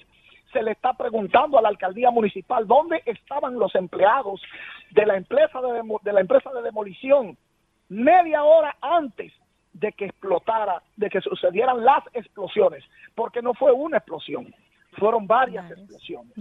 Entonces, eh, queremos saber si hubieron heridos de la empresa de demolición, que estuvieron trabajando ahí ese mismo día. Y no los hay. Y no estaban allí ningunos. Qué coincidencia que no estaban allí. Entonces, todas estas cosas son las cosas que tienen en la incertidumbre tanto a los familiares de las personas fallecidas, mm. de las personas heridas y de todo el, sistema social de San Cristóbal que está decepcionado de la alcaldía municipal, del mal manejo que se le ha dado a todo este proceso doloroso por demás y que nosotros estamos todavía defendiendo que no sean asesinadas nuevamente estas 39 personas que perdieron la vida Señor Esteves, el, día 14 de agosto. A propósito de esas 39 personas que perdieron la vida y que el gobierno prometió eh, darle una ayuda de 50 mil pesos mensual hasta diciembre. Me gustaría saber si usted tiene conocimiento si, se está cumpliendo. Sí, él lo dijo. Eh, sí, pero, pero por ejemplo, hay dos personas que fallecieron ahora, ya lo contactaron, o sea. Sí, sí, claro, claro. Todas esas personas, e inclusive hay ayudas eh, eh, hay otras ayudas que se le están dando a los, a los, a los heridos que están convalecientes en estado de gravedad, porque se ha designado una, eh, una comisión compuesta por la gobernación, el plan estratégico, y, quiero decirle que también el presidente de la República se reunió hace más o menos una semana con el empresariado, con, con una comisión de la, de la, Cámara de Comercio, el Consejo Empresarial y los propietarios de las empresas que resultaron afectadas por eh, el, siniestro eh, producido el día 14 de agosto. Y en ese sentido quiero que sepan que son 50 mil pesos que se le entregaron en una primera partida y 20 mil pesos mensuales a las familias con personas fallecidas. Las demás personas que se presentan situaciones convalecientes de gravedad y las que no han presentado situaciones de tanta gravedad, fruto de las evaluaciones, han estado recibiendo las ayudas correspondientes desde la gobernación de San Cristóbal.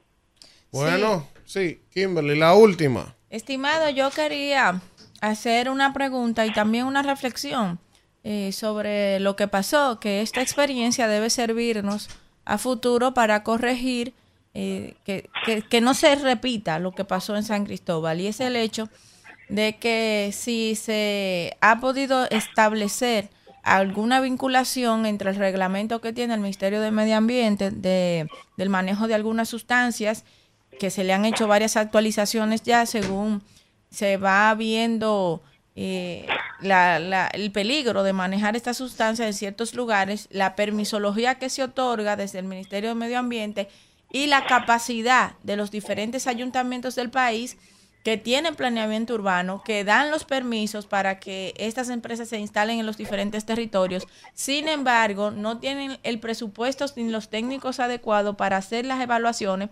de los productos que se van a producir, de los materiales que se van a guardar allí. O sea, se está trabajando en, revisar los reglamentos en, el en los diferentes ayuntamientos, en la ley 176-07 o medio ambiente Sí, Kimberly, tú estás tocando un tema sumamente importante. La raíz, la raíz fundamental, la base de, todo esto que ha sucedido ha sido la negligencia institucional y la, la debilidad institucional.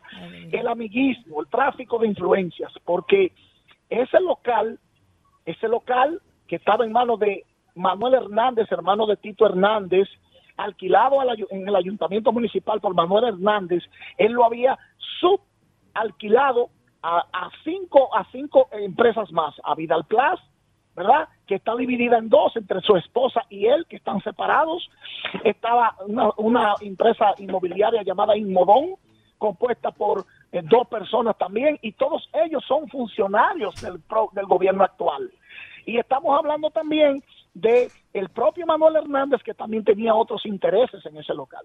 Entonces, todo esto, esta negligencia, los bomberos van, encuentran el peróxido, no lo retiran, eh, eh, eh, le dan un permiso de no gestión para que se muevan a otro lugar, le garantizan además que en la construcción del parqueo que se va a hacer ahí, en la primera planta, se le va a entregar un local a cada una de las empresas que, que estaban que estaban metidas en el único local que manejaba Manuel Hernández, que había sido alquilado por el ayuntamiento municipal, es una sola empresa, pero funcionaban cinco. Y ahí entonces el ayuntamiento vuelve y se compromete en un documento que lo hemos visto y se compromete a entregar cinco, cinco locales más de esa construcción a esas cinco personas que también son funcionarios de este gobierno. Entonces, este tipo de situaciones de negligencia, de apadrinamientos, de complicidades, de incumplimientos, todas estas cosas son las que han producido este desastre doloroso tanto para las familias eh, como para la sociedad san Y eso no puede seguir pasando. Bueno, gracias, gracias a Pablo. a todos ustedes, bendiciones. Muchas gracias a esta interesante conversación que hemos tenido con Pablo Esteves, que es un gestor social de San Cristóbal y nos ha dado una panorámica amplia, detallada y con muchos elementos interesantes que hay que seguir analizando. Vamos a hacer un breve contacto de publicidad y al regreso ya está por acá nuestro amigo Benny Metz ¿eh? que lo habíamos anunciado temprano, que es viceministro de la presidencia, un hombre de San Cristóbal. Y vamos a ver entonces la visión que tiene el gobierno dominicano y Beni sobre todo este proceso a un mes de esta tragedia que impactó a San Cristóbal. Rumbo de la mañana. Regresamos en este rumbo de la mañana, señores, y ya tenemos por acá un hermano y amigo, viceministro de la presidencia, un hombre del deporte, un hombre de la política, un san cristobalense de verdad. Bueno, señor Benny Metz. Gracias a ustedes por la invitación, saludarlos, ¿verdad, amigos? de tiempo, además que le, le seguido su carrera y los felicito porque han hecho una alternativa en las mañanas que cuando trato siempre frecuentemente escucharlo. Y de verdad que agradezco también que el día de hoy le sacan el espacio a nuestra provincia de Cristóbal justamente un mes después de la tragedia que nos pasó. Claro. Benny, tú sabes que conversamos con Pablo Esteves. Pablito. Lo escuchaste en una parte de la intervención y Pablo nos daba una panorámica muy completa de la situación a un mes. Él, por ejemplo, iniciaba la conversación con nosotros admitiendo y reconociendo que muchos de los compromisos que el gobierno hizo, como unas ayudas con los familiares de los fallecidos y los heridos, eh, se han estado cumpliendo, que el sector privado también ha hecho unas donaciones, está eso, que se han estado reuniendo con los familiares y todo eso. Pero también, tú sabes, Benny, que en torno a esta tragedia, y me gustaría escucharlo de ti, porque sé que eres un hombre de adentro y sabes, aunque hay cosas que quizás no se pueden detallar. Pero se ha estado hablando eh, de que hubo un manejo indebido un conato de incendio que hubo en marzo. Los bomberos fueron, encontraron el peróxido, retiraron una parte, pero entonces después el señor Vidal apareció y se lo devolvieron y lo dejaron ahí. Entonces, yo he sentido como una ausencia del alcalde después del proceso. Yo no sé si es que él se molestó, si es que él tiene algo que ver y está asustado, Sí, pero yo siento, después de escuchar a Pablo y lo que yo he estado viendo desde aquí, como que en la acusación que el Ministerio Público encausó, faltan piezas. Entonces yo quisiera que tú como San Cristobalense, yo sé que tú estás aquí en tu condición de funcionario del gobierno, pero por encima de eso debe dolerte tu pueblo. Yo soy un ciudadano primero que un funcionario. Entonces, ¿cuál es la realidad del asunto? Porque como que de aquí se ven cabos sueltos. Mira, yo soy muy también respetuoso del debido proceso, eh, tomando en cuenta que me tocó a mí ser de, de Camino, que es el, que maneja el J2. A raíz de la visita del presidente, que fue al otro día inmediatamente pasó el hecho y designó al J2 para que hiciera investigaciones sobre eso.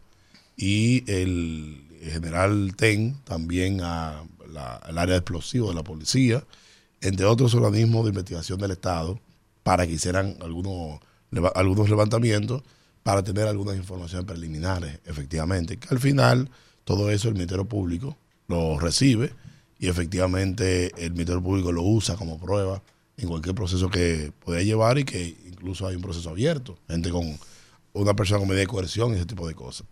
Yo te puedo decir que sí, perdóname, en la población hay una confusión, yo diría más que una cruce de información o, algunas imputaciones eh, que a veces puede ser hasta alegre hasta cierto punto, pero la población está confundida sobre el origen de estos, de estos hechos. Y quien te habla, tú me preguntas a mí, y yo viendo lo que pasó ese día remontándome, yo veo que eso fue una explosión, o sea, fue una, una bomba. O sea, yo veo eso en Ucrania y no hay mucha diferencia. Eh, y efectivamente, yo no tengo una explicación lógica sobre eso. Primero, no soy, químico. Segundo, no estamos participando en el proceso investigativo. Pero sí la población necesita una, un informe definitivo, algún momento. Eh, tampoco se puede festinar el proceso, tomando en cuenta de que también tú tienes que entender que a quien tú imputas está su honra también en juego. O sea que hay que ver el tema, cómo se maneja, y la justicia tiene que jugar su rol de equilibrio. Ahora, ¿cuál es, si tenemos la realidad? Casi 40 fallecidos. Donde ayer me manda el informe el INASIF, porque soy parte de la comisión, ustedes saben, de, de dar respuesta a las familias y a las instituciones y demás, y entregaron 10 cuerpos un mes después.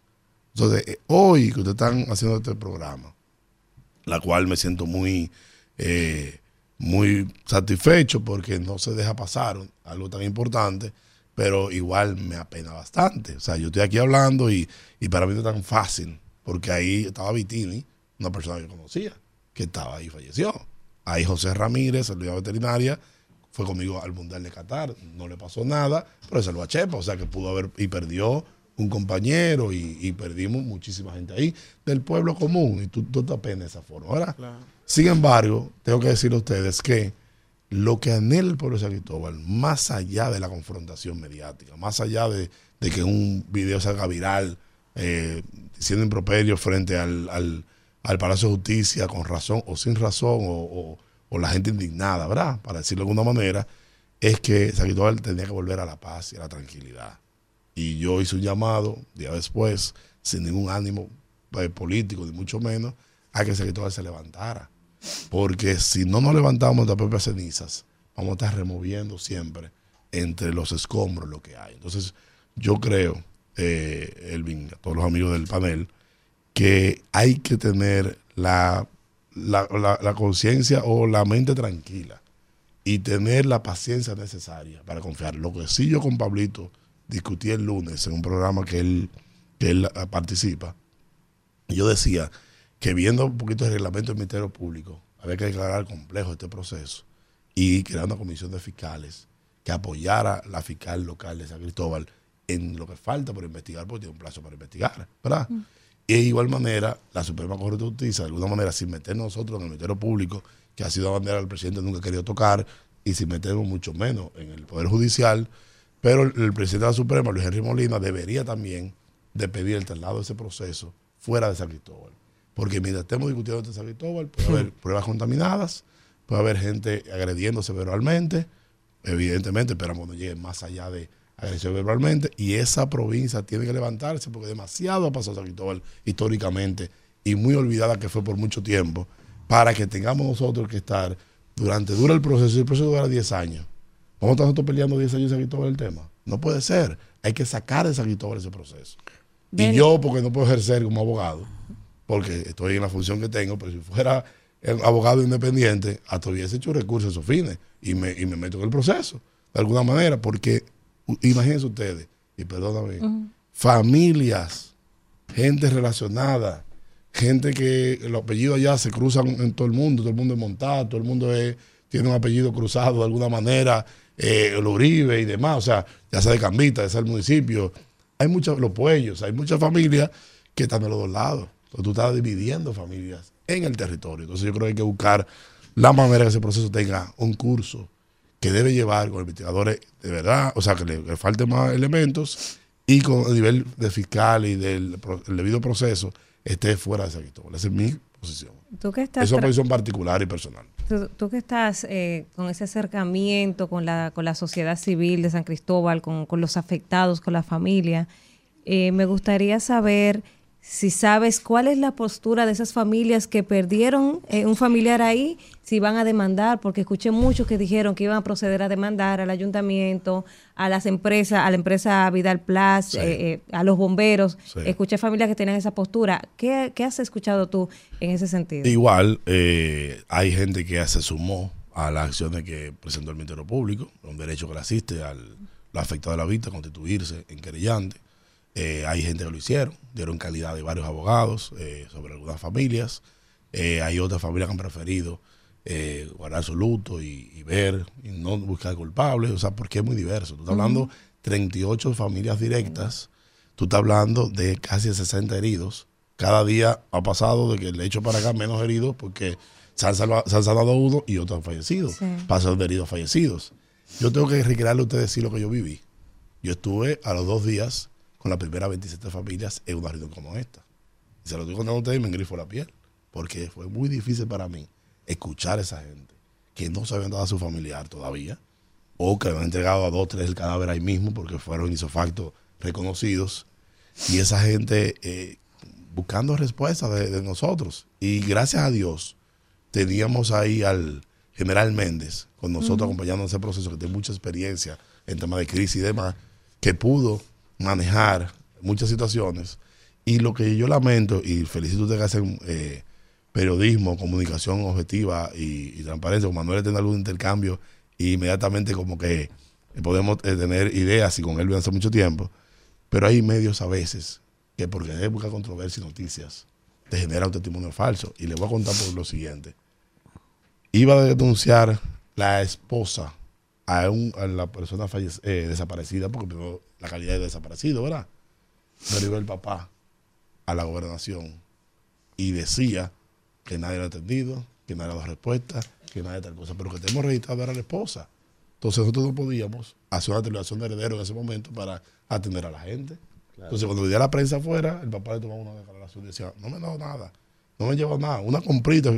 Pero por un momentico, que estamos primero en una fase que lo primero que nosotros hicimos fue, no sé si puedo extender un poquitico en esta parte, fue que cuando pasó el hecho a las 3 y 15 de la tarde, el ministro Joel Santos llegó a las 4 y 10 de la tarde.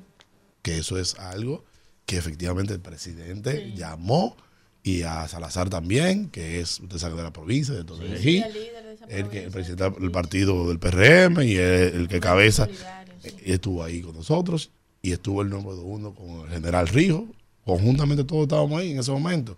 Y así duramos nosotros dos semanas en San Cristóbal, sesionando en San Cristóbal permanentemente. El ministro el Santo era San Cristóbal que iba primero, antes de ir a Palacio. Y todas las semanas hacemos una, reunión de revisión. Entonces, a los fines, mañana toca el viernes, a los fines de ver dónde estamos, qué nos falta y quién nos falta. Pero todo el mundo, madre y otra, heridos, fueron atendidos eh, y fueron eh, asistidos en el pago de los gastos que tuvieron en las clínicas privadas. Por lo que estaba en Santo Domingo también se le hizo un aporte. Lo hizo Robert Polanco a través de gestión presidencial, que fue lo mismo que utilizamos para esos fines. En la provincia de Cristóbal se pagaron todos los gastos fúnebres de la familia, traslado a INASIF, a patología y demás. Cuando pasó el hecho, el ministro convocó 600 personas, llegaron por el mismo socorro de Estado, vía bomberos, vía General Méndez, vía el 921, llegaron más de 25 ambulancias, tres helicópteros del ejército y trasladamos más de 6 o 7 pacientes que le salvamos la vida porque le sacamos del pino y lo llevamos al llegar a Lora. O sea que se hizo una jornada de apoyos, de apoyo a los eh, rescatistas, sin contar. Una respuesta rápida. Efectivamente, los camiones de canasto vinieron incluso desde el sur y demás, y estuvimos en territorio trabajando. Y el presidente, el presidente llegó el otro día de la mañana que pasó el hecho. Me han pasado 24 horas, él estaba ya en San Cristóbal en el hospital, apoyando. Y el miércoles hicimos un consejo de gobierno donde a todo el mundo se le distribuyó funciones y entró Inés con comida. El comedor económico instaló tres cocinas móviles. La misma noche, o sea, el comedor económico llegó la misma noche y empezó a trabajar de las 5 de la mañana.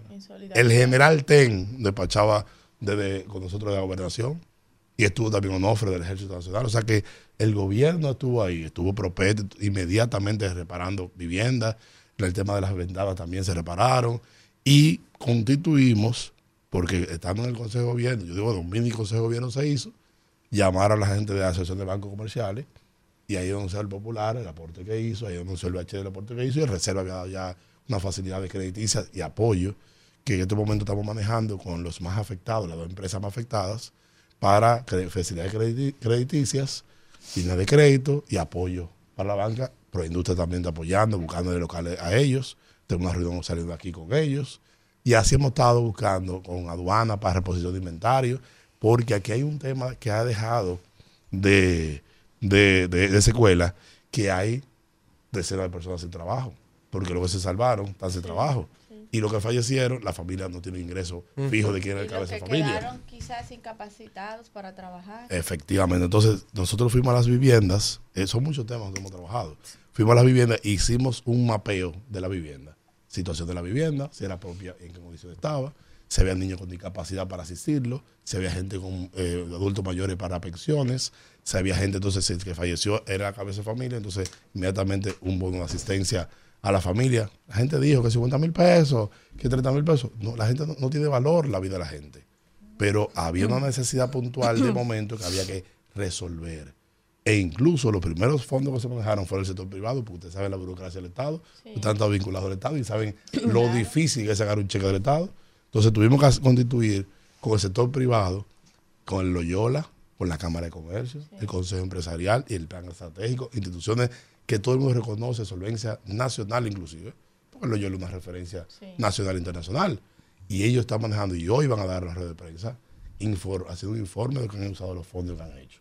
Hemos dado eh, motocicleta a quien se le quemó y perdió la motocicleta, o a la familia, para que alguien de, su, la familia entonces siga haciendo el trabajo que hacía el otro, si era delivery, si hacía motoconchita, lo que hiciera, porque el medio de vida se perdió. Y llevamos como económico a los sectores populares también. Llevamos la, la inclusión de Robert Polanco, de Robert eh, Ángel Salcedo a los sectores eh, eh, adyacentes, porque no fue solamente el entorno donde pasó el hecho. Es que San Cristóbal se paró por la semana. Y trabajaba. Dígame, Regularmente, cuando hay un acontecimiento como este, hay cuatro tipos de situaciones que se dan. Lo que sucedió, lo que dicen las autoridades, lo que piensa la gente y lo que un grupo también quiere escuchar. Tú que tienes contacto permanente con la gente del pueblo de San Cristóbal, independientemente de lo que han dicho las autoridades, ¿qué piensa la gente del pueblo de San Cristóbal que ahí pasó? Si yo te digo que la negligencia fue la o inobservancia, por no decir la, la responsabilidad directa, ¿verdad? como decimos los abogados, por acción o por omisión, yo creo que ahí operó la omisión. Por mucho tiempo, la gente, yo digo omisión, porque, porque, porque había, sí, un, conglomerado de hechos que, tipificado tal vez legalmente, la omisión es la madre de todo. que tú no hacer sabiendo que hay algo. Entonces, lo que pasó en marzo que tú hablaste, efectivamente tal vez hubo que hacer alguna acción. Pero yo igual quiero preservar un poquitico lo que es la, el proceso que se está llevando, pero sí hay una, una inconformidad de alguna manera, porque se pudo haber tal vez previsto algo. Eh, hablando con algunos de los empresarios, propietarios de locales afectados, ellos se expresan en ese sentido, que habían llamado la atención, me han dicho, yo como es un tema muy municipal y muy, y muy de, normativa eh, local, no, no, no, manejaba ese tema y, me sorprendió que todo el mundo. Yo no, no sabía ni siquiera que estaba esa empresa ahí. O sea, se decía. Y eh, ya Pablito mencionó a unos amigos nuestros que eran los propietarios o los que tenían arrendamiento del, local en salvaguardando a ellos. Hace muchos años ellos se arrendaron y no lo prohibía tampoco el proceso. Yo lo que sí entiendo es que los ayuntamientos, tú que fuiste directora municipal, distrito municipal, muchas veces las cosas que hacen las gestiones anteriores no se revisan. o se dan por default de que ya tiene un derecho adquirido, déjalo ahí. Lo que sí se estaba haciendo ahí era, se iba a hacer un parque municipal. Lo que sí era que a las 10 de la mañana otro día íbamos a estar nosotros ahí, dando el primer palazo al parque municipal de San Cristóbal, con el ministro de la pública. ¿Tú te imaginas? Con el, alcalde, con los senadores, con funcionarios de urbe, de Parquete RD. Y no te voy a decirte el presidente porque varias veces el presidente posiblemente anunciaba que iba a acompañarnos, pero por la agenda no podía. ¿Ustedes se imaginan eso? Entonces, es algo, y perdón que me aquí, es algo que yo no quisiera entrar en ningún tipo de especulación, de mucho menos, porque no me corresponde. Sin embargo, tenemos esto que se con lección para que las autoridades municipales, los ayuntamientos y los organismos que tienen que tener ciertas regulaciones permanentemente revisen la situación que tienen las empresas. Kimberly. Mire, a veces uno eh, sabe las cosas y hay que tener el valor para decirlas. sobre todo cuando no son opiniones populares las que uno va a dar. Pero hay que ser responsable con las opiniones que se dan sobre espacios como este, que influyen sobre los demás. Yo puedo decir en mi experiencia profesional, tanto en el sector público como en mi formación académica, que lo que se ha dicho de los peróxidos orgánicos que se han encontrado allí. Pero ingeniería química. Sí. esos peróxidos, yo expliqué en este espacio, que se usan en la fabricación, en la polimerización, por las eh, facultades que tienen, las propiedades que tienen, pero que los peróxidos que están compuestos por hidrógeno, que son los peróxidos que nosotros conocemos, que son de colorante para que la gente entienda, esos no son explosivos, pero sí aceleran la explosión. Ahora, en la fabricación de los plásticos, la fibra de vidrio y eso, para darle ese aspecto se usan los peróxidos orgánicos, que esos sí son eh, volátiles, explosivos y tal. Pero en esa fábrica, según la descripción del abogado que llamó aquí, lo que se hacía era reciclar. exacto no se producía, Y, disminuían el volumen del plástico, o sea, lo molían. Y ni siquiera lo, lo, peletizaban, que es cuando se convierte en bolitas para que la gente entienda, para después venderlo a una fábrica de plástico que, que hiciera otro producto con ellos. Ni siquiera se hacía eso. O sea, lo que quiero decir es que tú bien has dicho, quizás has tenido que involucrarte en todo este proceso, que quizás ni los mismos empresarios que tenían el local sabía que esos, esos elementos que estaban ahí, esos compuestos que estaban ahí almacenados, que todavía no entiendo que tiene que ver con la actividad comercial que ellos hacían, iban a tener ese tipo de reacción en el tiempo. Y yo quiero decir aquí responsablemente que el Ministerio de Medio Ambiente y Recursos Naturales tiene que actualizar sus reglamentos constantemente, porque los ayuntamientos, aunque tienen la responsabilidad en el papel de tener un organismo de medio ambiente dentro del ayuntamiento que revise esto, no recibe los recursos, ni siquiera para tener técnicos de planeamiento urbano, para analizar los planos, ni un arquitecto, ni un ingeniero, ni son muy pocas las ciudades del país, de los cuatrocientos y pico de ayuntamientos, porque hay ayuntamientos de municipio y hay del distrito municipal. Imagínate si no tienen los técnicos para dar los permisos para analizar un plano siquiera de una ciudad. Mucho menos. Imagínate si tienen un departamento de medio ambiente adecuado para contratar un profesional en la materia para que analice y dé un permiso de no gestión para la instalación de este tipo de empresas. Y por eso he dicho también que debe existir una solución integral a este conflicto y que estas fábricas que no pueden estar en ciudades tan pobladas como San Cristóbal, sino que deben construirse parques industriales, la planificación de la, de la, seguridad industrial necesaria y el ordenamiento territorial para sacar estas fábricas de las ciudades muy pobladas. Y esto debe ser una solución integral. Entonces, de situaciones y, como esa solamente queda aprender y esa zona para mejorar las debilidades institucionales que ya tenemos. Y esto se resuelve con recursos porque no le podemos exigir a un ayuntamiento que cumpla un reglamento si no. le damos el dinero para contratar los técnicos necesarios. Y quería decir bueno excelente explicación ahí Kimberly. Eh, esa zona 40 eh, personas fallecidas y 60 heridos es demasiado o sea, uno es mucho, ¿verdad? Claro. y no fueron más porque no era una zona residencial. Es una zona que se ha convertido en zona comercial. La Lejer casi comercial completa, la Constitución también y la General Cabral también, que son las principales avenidas de San y la Libertad también, que son las cuatro avenidas para Ayala que, que andan en San el perímetro de 500 metros a la redonda. Si eso hubiese pasado en otra zona, hmm.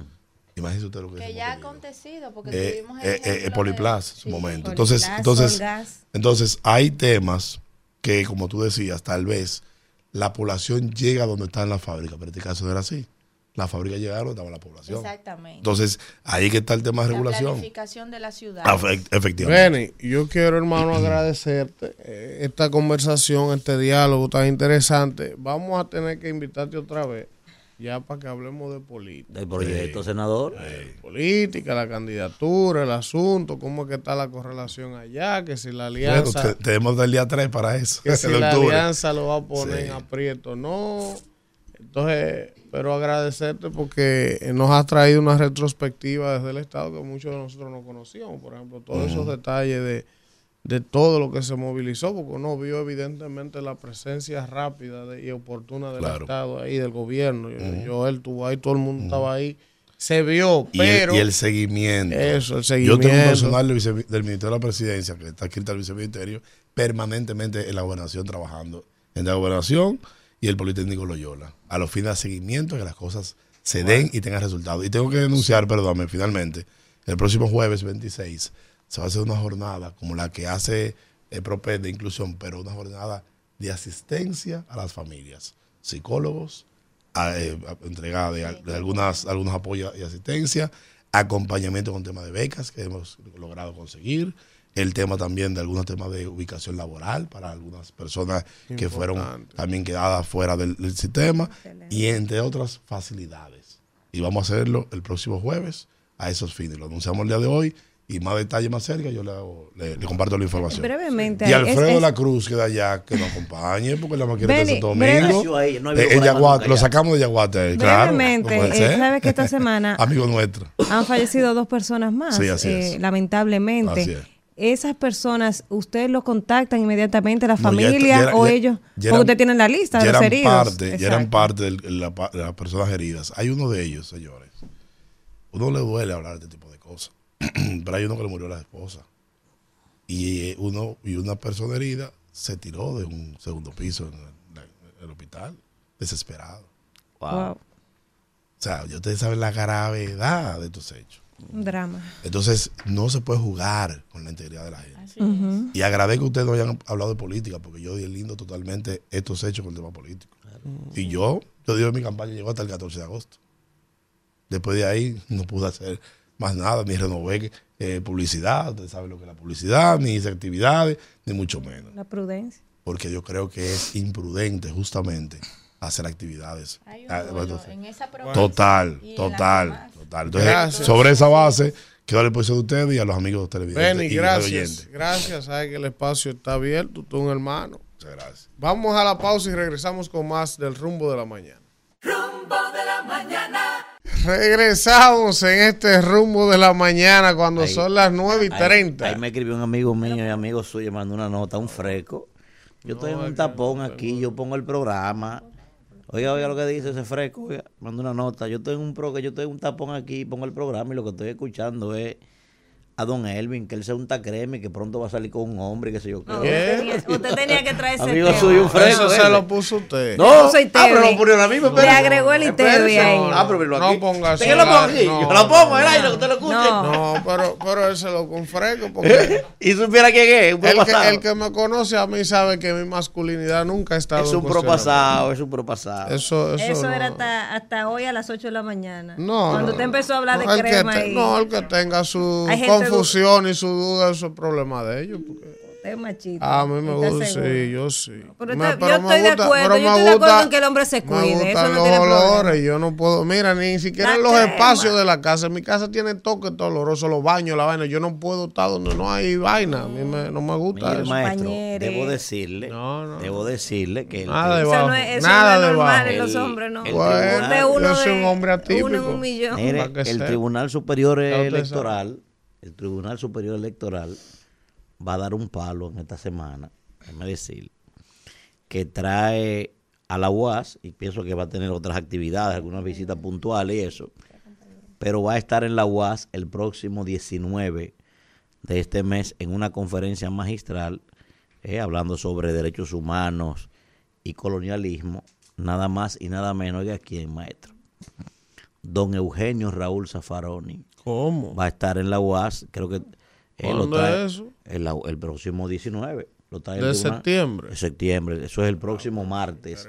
Allá vamos a estar, si Dios lo permite, ¿verdad? Estamos hablando de quien es considerado por muchos el mejor abogado del mundo, ¿verdad? Estamos hablando del el ex presidente de la Corte Suprema de Justicia de Argentina, ¿eh? miembro inclusive de la Corte Penal y este hombre brillante sencillamente este señor, uno de los hombres con el cerebro mejor amueblado y ya usted sabe lo que cuesta un libro de este señor, ¿verdad? Tengo una obra de este señor que me costó 8 mil billetes, un solo libro, que usted tenga una idea. Entonces va a estar allí totalmente gratis para la gente y pienso que va a estar también en algunas actividades que lo vi que lo anunciaron Así que a toda la clase, ¿verdad? Sobre todo los estudiantes de, de Derecho, hay que ir a aprovechar esta oportunidad. Así que me parece interesante esta, esto que está haciendo el Tribunal Superior Electoral. Señores, vamos a continuar con este rumbo de la mañana y es momento del comentario de Kimberly Taveras. Gracias, Señores, en el día de hoy nosotros queremos hablar de un importante anuncio que hizo Suecia y sobre eh, la marcha de eso. Quisiera hacer un símil y externar mi preocupación por el por la gran cantidad de analfabetos funcionales que hay hoy en el país.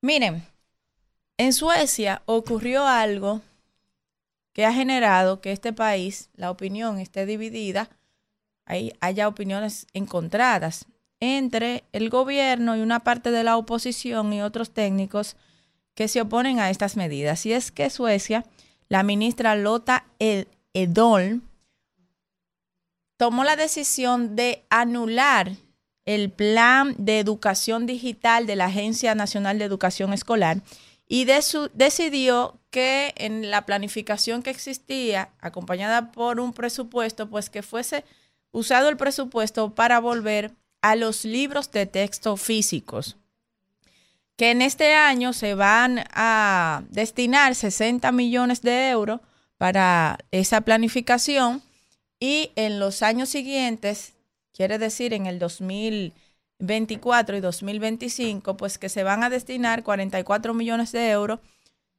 para cada uno de esos años, con la finalidad de dotar a cada uno de los niños del sistema escolar de un libro por asignatura. Ellos tienen unos 10 millones de habitantes y, mucha gente se está preguntando por qué. Eh, pues la verdad es que la ministra, antes de serlo, había expresado su diferencia con la digitalización de las escuelas y también del programa escolar con este plan porque ella planteaba que los estudiantes se dispersaban y que además de eso varios expertos en el país han estado de acuerdo eh, diciendo que Ciertamente no es lo mismo formar a un niño, a un adolescente, bajo el instrumento de una tablet o una computadora que en un libro, por la cantidad de distracción, porque se cansa la vista, etcétera, etcétera.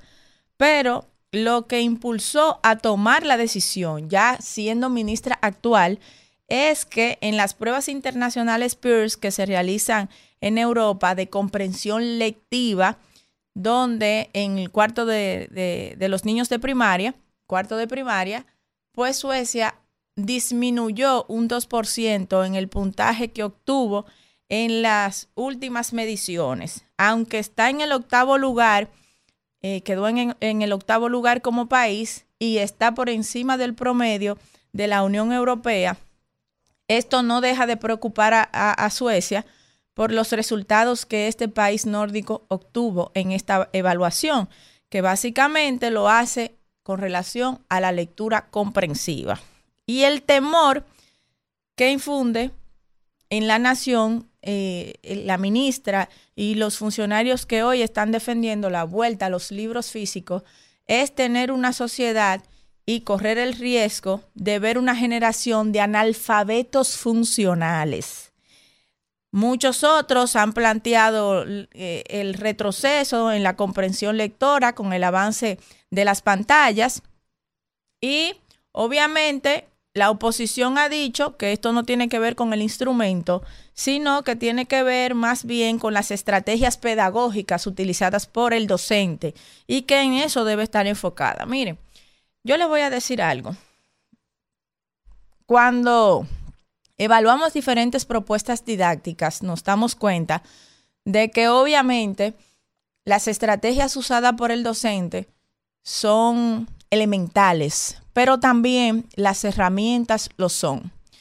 Y ciertamente eh, la digitalización de todo en el Estado, sobre todo en el tema de la educación, la digitalización es importante, pero en el tema de la educación, y en el tema de la alfabetización de nuestros niños y jóvenes, en el pensamiento crítico, en el desarrollo cognitivo de nuestros niños y jóvenes, yo creo que hay que volver a lo tradicional. Y ustedes van a decir, pero ¿por qué eso? Es? Por lo que ya hoy estamos enfrentando como país, según la UNESCO, si venimos a traducir eso a América Latina, que dice que un 20% de los adultos latinoamericanos son analfabetas funcionales y que un 50% de nuestros jóvenes tienen la capacidad del tora mínima requerida. Esto es muy preocupante. Y ustedes dicen, pero, ¿qué? Es un analfabeto funcional. Bueno, lo principal que hace un analfabeto funcional es que no le genera ninguna profunda vinculación con su ambiente, no tiene eh, preocupación por los temas políticos, por los temas sociales que ocurren en el país, sino, ni mucho menos científicos, sino que llevan al individuo a interesarse solamente por tópicos banales o de entretenimiento. ¿Y qué país se desarrolla cuando sus ciudadanos solamente se interesan en tópicos banales y de entretenimiento? Yo creo que si hay un tema que nosotros debemos prestarle importancia y atención, es a la dispersión que tienen nuestros jóvenes y nuestros niños en las redes sociales.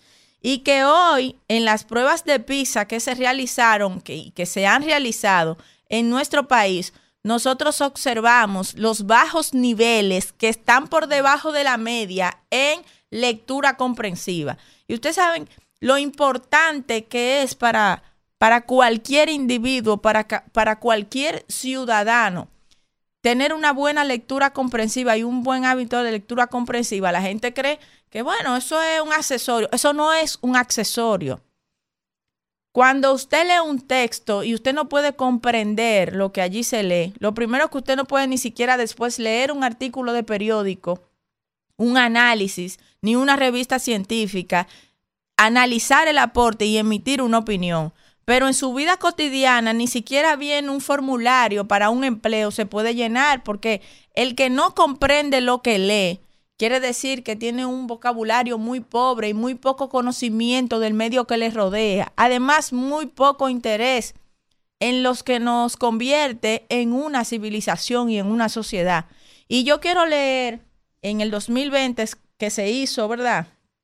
La prueba de PISA que se hizo en el país, que es el instrumento que nosotros tenemos, que es alarmante, que evalúa la lectura comprensiva, entre otros.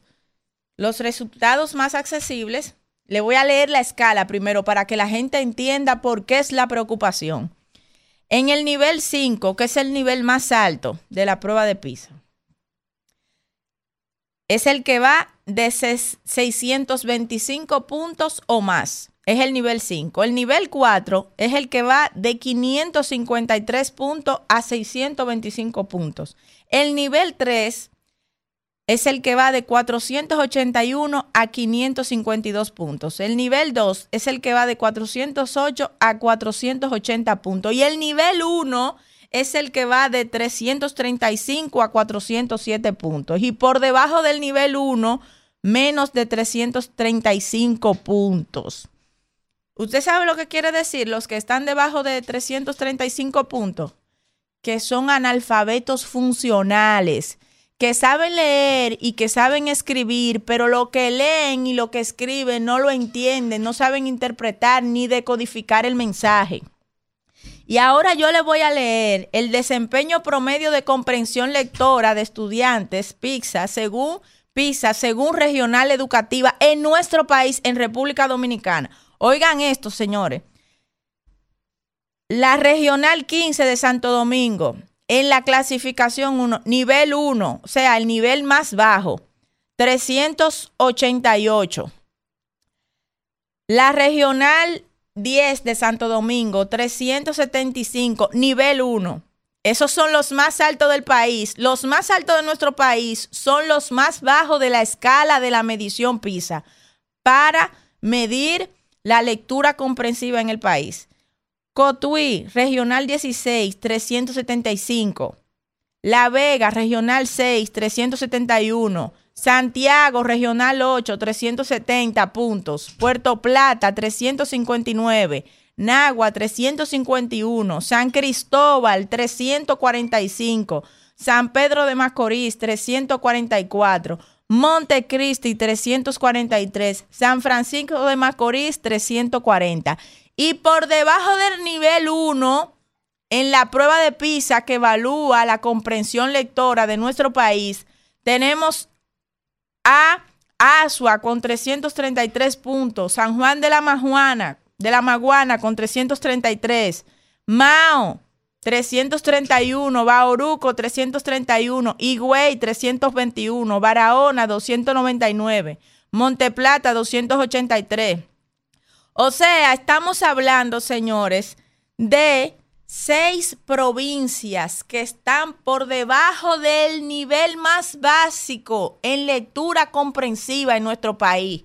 Eso quiere decir que estamos corriendo el riesgo, República Dominicana, que es un país en vía de desarrollo, está corriendo el riesgo de formar ciudadanos analfabetos funcionales y un país donde el 50% de los jóvenes que están cursando el bachillerato son analfabetas funcionales, es un país que corre el riesgo de tener inestabilidad, de tener gente que no se preocupa por avanzar, de tener gente que no se forma, que no critica, que no evalúa, que no tiene un pensamiento lógico, deductivo y que cree y es fácil de manipular con todo lo que se le dice.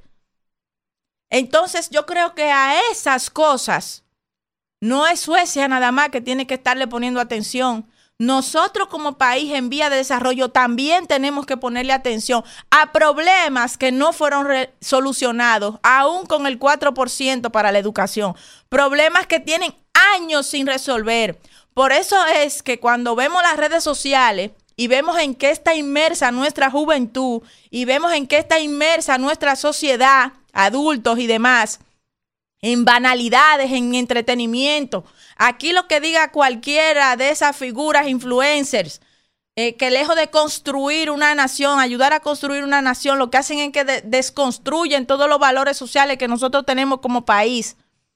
Y aquí se valora más cualquiera que salga en X o Y cosas del entretenimiento que el que está estudiando, que el que se está formando, que el que tiene un pensamiento crítico. Aquí hay que desarrollar la ciencia, señores. Aquí hay que desarrollar a los jóvenes y captar esos cerebros que, están ahí, que son eminencia y que otros países se los están llevando. Así que yo creo que todas las acciones que tenga que hacer el Ministerio de Educación, que las haga, que la digitalización del Estado es buena, pero en la escuela, en la formación, en la lectura comprensiva, es peligroso poner esos aparatos en manos de jóvenes y niños que se van a dispersar con esa tecnología. Si Suecia volvió a los libros, nosotros no solamente tenemos que estar en los libros, sino prestar atención a que con los libros nuestros niños se desarrollen. Gracias, Isidro. Rumbo de la mañana. Bueno, regresamos, regresamos en este rumbo de la mañana cuando son las 9 y 48 minutos. Estamos pendientes de hacer contacto con nuestro compañero Víctor Villanueva, que está en Madrid por razones de trabajo, pero va desde allá a hacer su comentario como habitualmente. Y en lo que conectamos con Víctor, comentar que el presidente de la República tiene hoy importantes anuncios. El presidente va a estar en Monteplata entregando una extensión de la UAS o una especie de recinto, ¿verdad? No necesariamente una extensión como tal, pero sí un recinto que sea adecuado para llevar una extensión de la Universidad Autónoma de Santo Domingo, que es algo hay que felicitar. muy importante, sobre todo en Monteplata, que es una de las provincias más pobres del país. Es importante que los jóvenes tengan espacios de formación. El presidente vaya a Monteplata a dejar eso funcionando y también el presidente hoy tiene una entrega de vehículos y viviendas a los miembros de las Fuerzas Armadas de la República Dominicana. Así que el presidente tiene eso en agenda para el día de hoy, Kimberly. Excelente, miren, yo creo que eso viene a complementar lo que yo decía hace un momento, que la inversión que tengamos que hacer como país en educación para avanzar en, ese ámbito, en ese aspecto, pues debemos hacerla. Y eh, en otro orden, Claudia, ¿verdad? Ya hicieron las paces, la directora de la, de la Junta Municipal, que había agredido a un agente de la Policía Nacional porque ella había entendido que se estaban burlando de ella y quizás eh, incurrió en un tipo de agresión. Y ya ahí lo vi que hicieron las paces, la noticia está ahí, Elvin. Y qué bueno que eh, es lo mismo que hablábamos, la resolución de conflictos, qué difícil no tener los instrumentos emocionales para resolver los conflictos de una, de una manera civilizada. Pero qué bueno que esto se resolvió de la mejor manera y ojalá que no se repita, directora y, y agente. ¿Y el cubano para cuándo? ¿Cuál cubano? El cubano, el, cubano. Bueno, pero si él le cantaron tres meses de coerción, ¿qué ustedes quieren? ¿Que lo suelten antes? Porque fueron tres meses que le cantaron, que yo no entiendo ya cuál es el que esperar, ¿verdad? Ya tiene que esperar sus tres meses porque... Bueno, pero, eh, pero la directora negoció con el agente, ella lo hizo bien, porque ella le pidió disculpas, se reunieron y ya todo eso quedó ahí. Ahí lo vi abrazado a los dos. Yo lo que espero es que eh, y esto también debe servirle a la gente, señores. Uno mismo como individuo, por más loco de que, uno sea, que por loco, porque sabes que hay gente que dice que es loca. No, no, hay gente que se pone en el traje de loco. que se ponen de loco. Señores, hay distintas conductas que tenemos los seres humanos y nadie se conoce más que uno mismo. Usted, aunque no comente algo, usted sabe si tiene una debilidad, si usted tiene, por ejemplo, un problema de ira, hay gente que tiene problemas de ira. Y las propias personas saben que cuando están en medio de cualquier situación con facilidad se molestan y no tienen autocontrol. Y el individuo sabe. Entonces, si usted sabe que usted tiene un problema de ira, como el caso de este cubano, vaya a terapia, busque ayuda, evite. Salud mental. Claro, evite meterse en un problema, porque mira lo caro que le salió a ese cubano, ese, ese, ese arranque de ira él le iba a poner una multa, pasarle su licencia un DGC 1500 pesos y ya. Ah, no. Fue y le dio una galleta al DGC, el león. Entonces, ¿qué le pasó por estar de guapo? Lo metieron preso, le dieron un saco de golpe, porque fue que le, le dieron su trompa. Después lo sazonaron bien sazonado y ahora le metieron tres meses en una solitaria en Najayo. Ah, qué injusto, qué cuestionable. Sí, está bien, todo lo que usted quiere es verdad, eso no debe ser, eso no debe ocurrir. Pero todo eso fue el, el, detonante de él no tener un control de ira. y eso que en el caso de él, él, a pesar de que le ha tocado pasar todo eso, corrió con la suerte de que con el agente de DGC que él tuvo el incidente, él sí tenía inteligencia emocional. Sí, sí. Porque él se hubiese topado con otro tipo de agente y le hubiera dado un tiro ahí mismo. Así es. Por eso la importancia de que si usted no adquirió en su niñez o en su juventud los instrumentos emocionales para resolución de conflictos, adquiéralo después de grande, pague por por ellos, vaya donde un profesional de la conducta que le ayude a mejorar y adquirirlos, porque ya son muchos los que han fracasado frente a situaciones de conflicto como esta.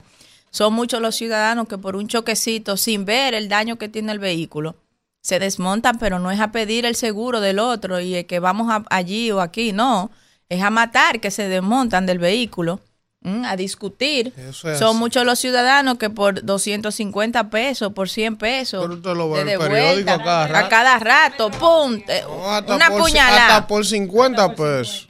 Se han visto casos y disparates de ese tipo. No sé. La gente debe trabajarse su salud, su salud mental. Hay gente, aquí también hay un problema, porque hay un tabú, hay un mito de que de que el que va a terapia es porque está loco. Eso es mentira, señores. El analfabetismo funcional actuando a todos los niveles. La gente necesita ayuda. Uno como individuo hace mejora. Por ejemplo, yo voy al gimnasio todos los días. porque Por salud, porque quiero No, no, no, porque usted... Eh, ¿Cómo es, Danira, el término que ustedes usaron? Metrosexual, No, no, no, no. Yo voy por salud porque tenía... Y se encrema todos los días y se hace ese peinadito. eso no tiene que ver, líder. ¿Qué tiempo? No, pero por salud, porque la autoestima es parte de, sentirse bien. ¿Cuál es su aroma favorito para regalar? Diga lo que es. Ya lo dijimos. ¿Eh? No. Un hombre que se cuida. No, no, no venga usted, que usted siempre está... Que está, a un, metro, de ese Eso si a usted le parece. Eh, yo, no, voy a decir algo. Yo no, no voy a decir algo aquí que pueda ser usado en mi contra. Ahora dígame. Ahora que usted puede pero, eso. ¿Será que usted no va a decir otra cosa?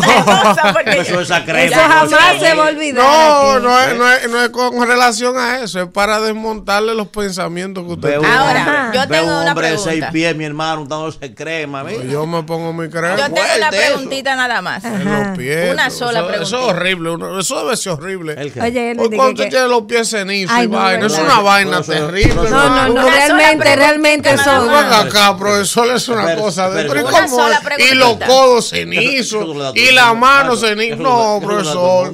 Bueno, eso debe darle da- a todos los Eso le da hombres. la gurrupela. eh, No, no. Tiene que hidratarse. A mí nunca me ha pasado eso. Hay que hidratarse la No, piel. hay que ponerse también. crema. Una sola pregunta yo tengo ya. Cuidado con su pregunta. Cuidado con su ¿Cuál dura pregunta. más tiempo en la mañana listándose haciéndose el ¿Usted o la peinado? ¿Michelle o usted? No, pero Dígale yo, No aplica yo- la pregunta, no, ayudarle, yo- no aplica yo- la pregunta porque él sale temprano y Michelle no sale temprano. temprano. Él sale, él sale primero. Pero no solo por eso. Yo no duro tiempo. En el, donde yo duro o sea, que usted, peinado, o sea, que usted se usted levanta y amanece así. No, donde yo maduro, oiga, donde yo maduro bañándome. La suerte que conocemos a la esposa suya.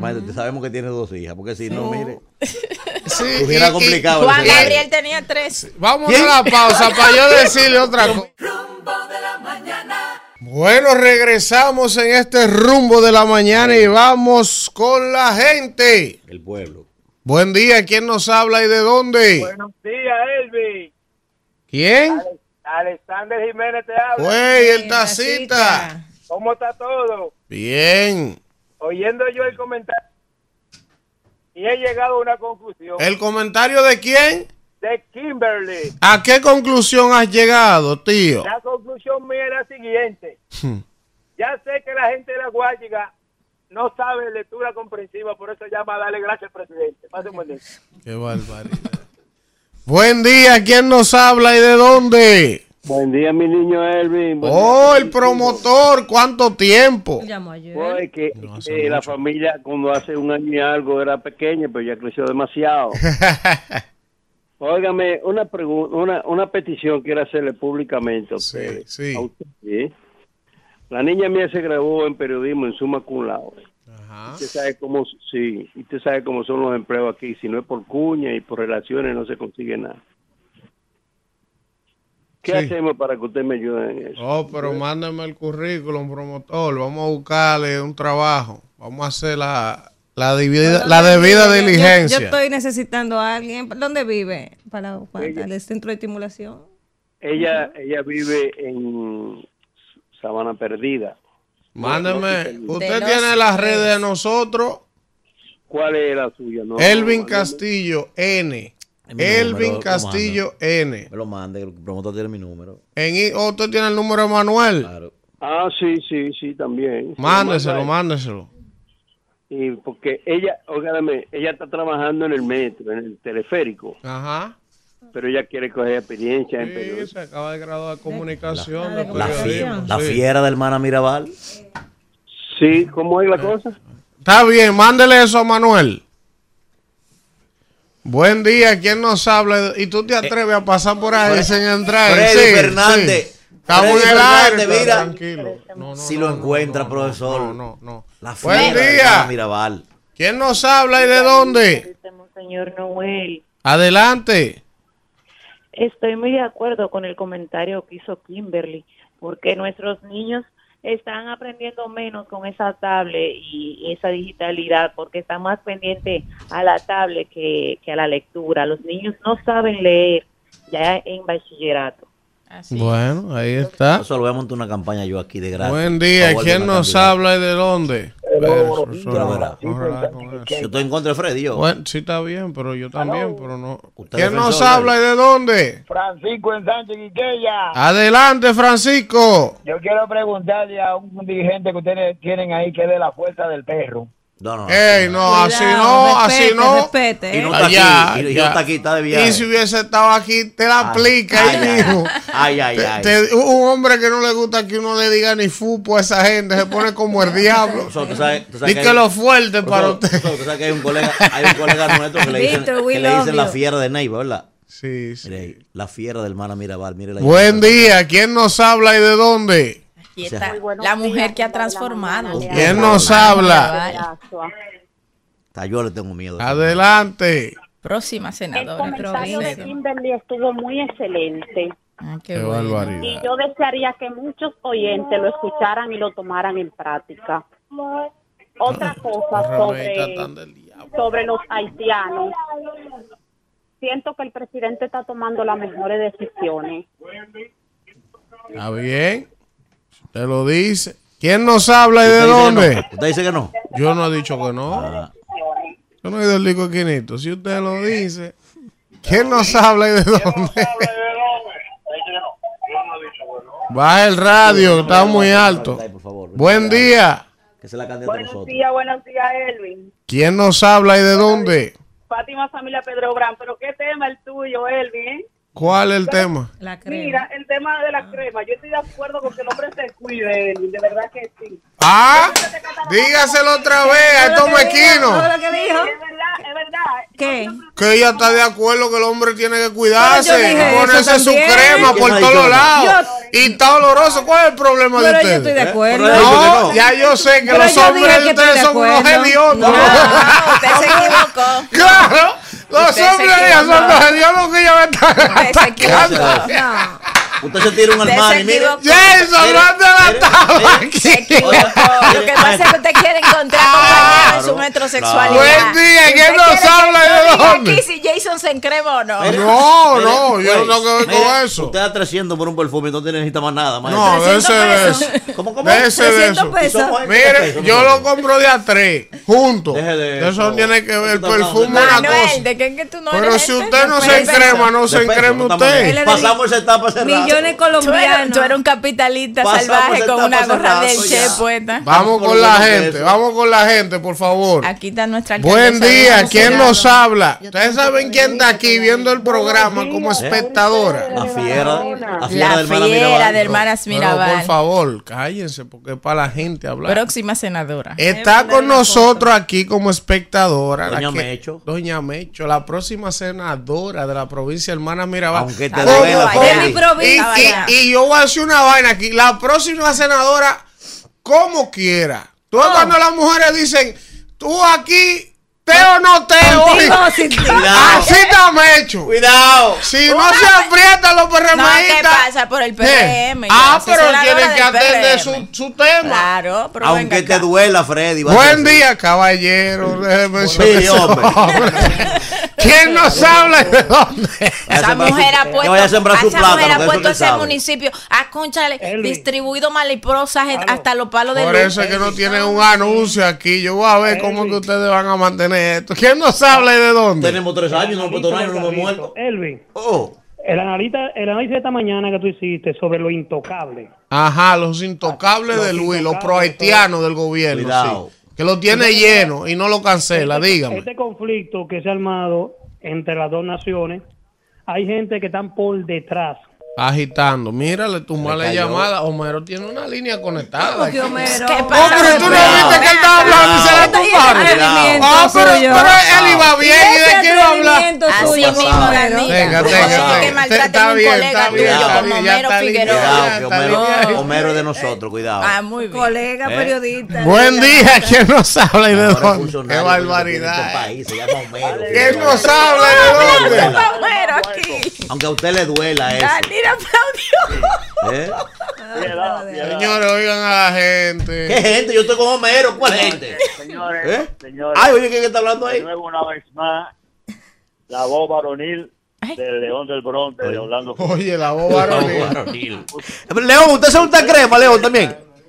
No sé si ustedes recuerdan que Hipólito Mejía decía que los reformistas eran aguajeros y allantosos. Y ayer lo pude comprobar además con Rogelio Genao. Ay, cuánta bondad del presidente, sin, sin ser PRMista, ¿eh?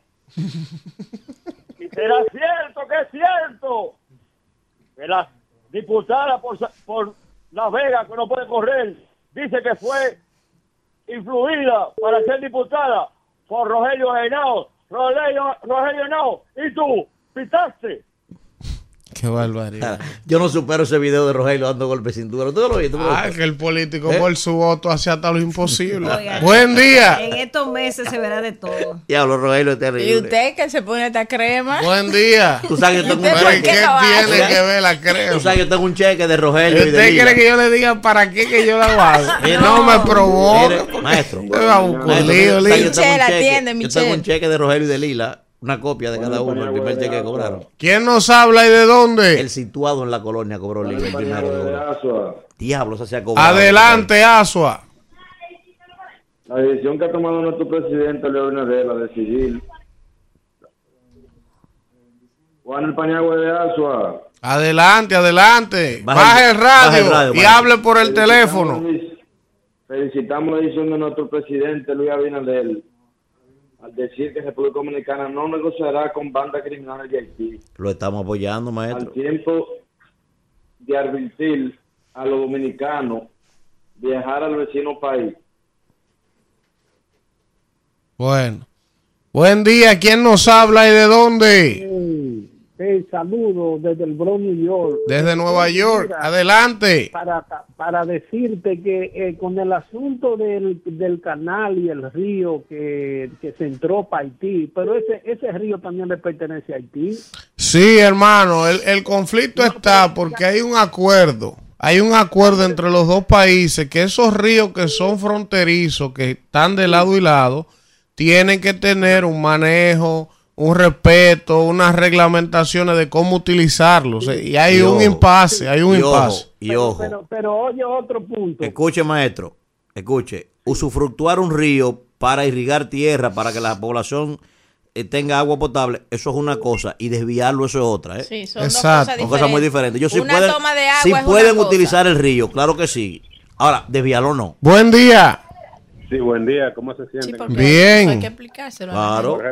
Jorge Beltré, de la zona oriental. Adelante, Jorge. Yo no sé cómo es que los PRMistas quieren que la oposición se solidarice con el gobierno con el asunto del tema haitiano.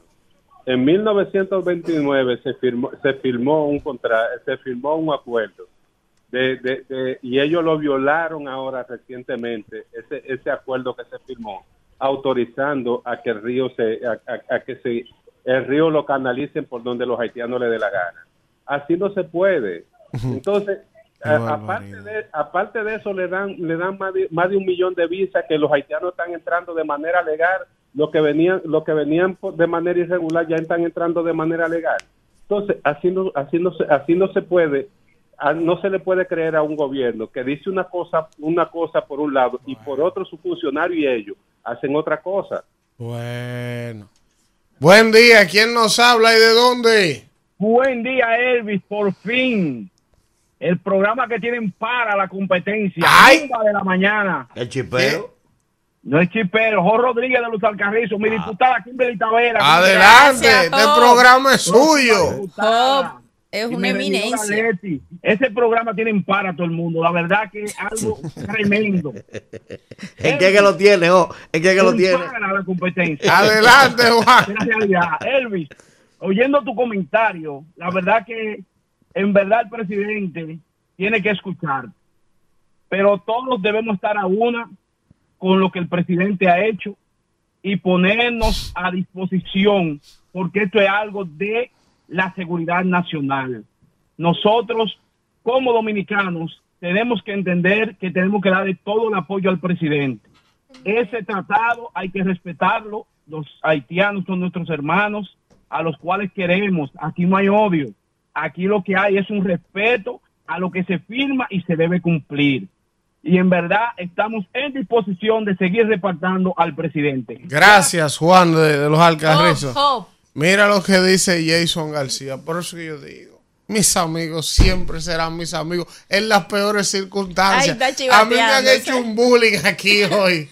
Dice él, todo mi apoyo y solidaridad para Elvi. Yo también me cremo. ¿Cuál es el problema? Jason, pero tú siempre tienes que delatar.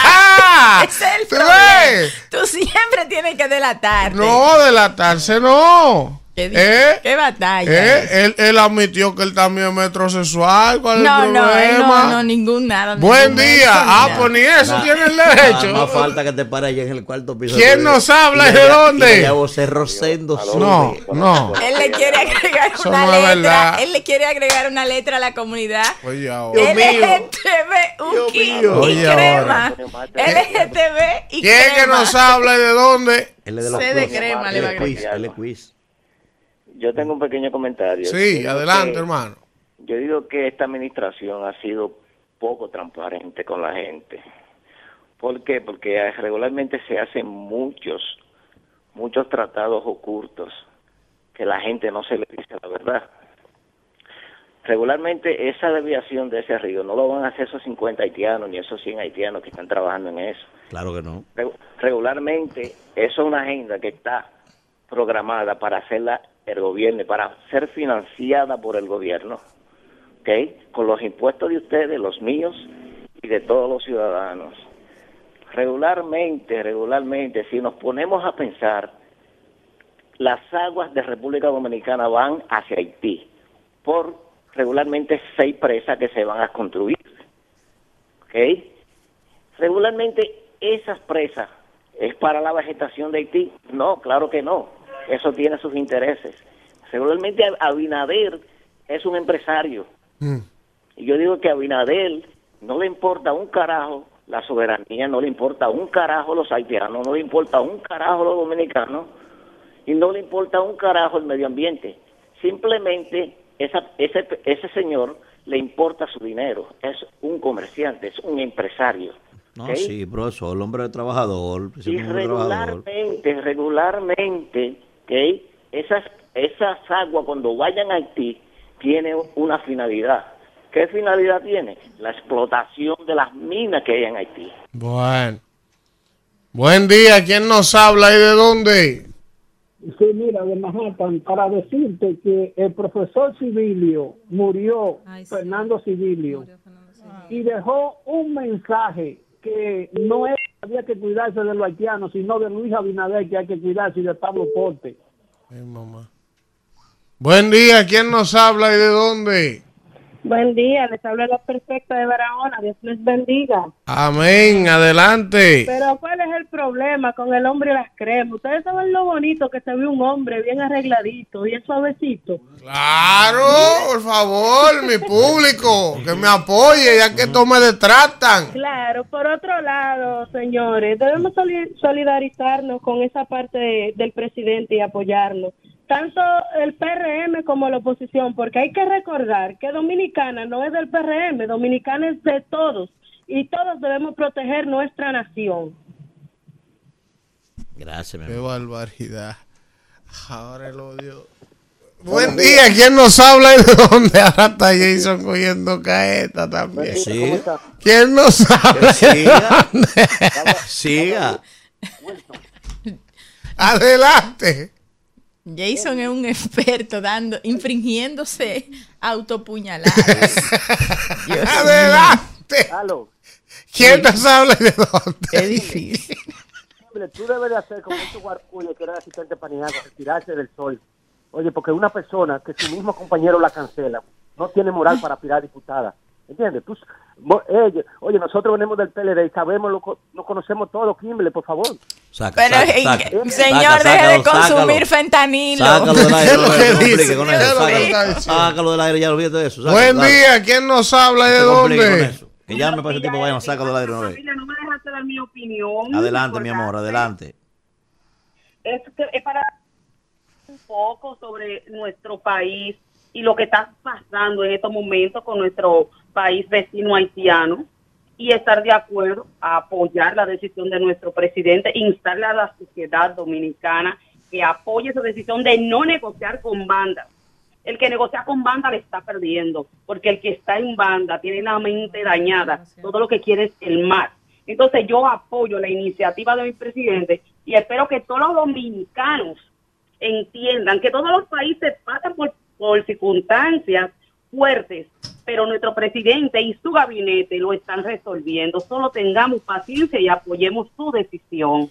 Bueno. Mire, Elvin, le mandan a decir que eso de, de, ponerse cenizo nada más le da a los negros. A los morenos. A la gurrupela. A la gurrupela, lo dije, eso le da la gurrupela. Eso es racismo. ¿Qué pasa? Lo dijo un hombre negro. Eso le da la gurrupela. Y que, mira, y el blanco cuando nace nace rosado. Eso le da la gurrupela. Cuando el negro también nace rosado, se van poniendo. Cuando se avergüenza se pone rojo. si le se golpea se pone morado y cuando se muere se pone negro. Yo le digo ¿eh? la verdad, yo no cambio mi color nunca. yo nacería mil veces y me encantaría volver a nacer igual, igualito. Con la piel teñida de noche. Yo tampoco cambio. Con lo mismo, con lo mismo. La gente. Inclusive a mí me gustaría ser más que más. Con lo bueno y lo malo. Con lo bueno y lo malo. Yo soy de un selecto grupo del mundo de 1.5% de la población ¿Quién nos habla y de dónde? Sí, buenos días. Adelante. De los Oye, abajo. hermano, habla Manuel, mi hermano, mire. Adelante, yo le, voy maestro. a, yo le voy a hablar con mucho sentimiento, por ser...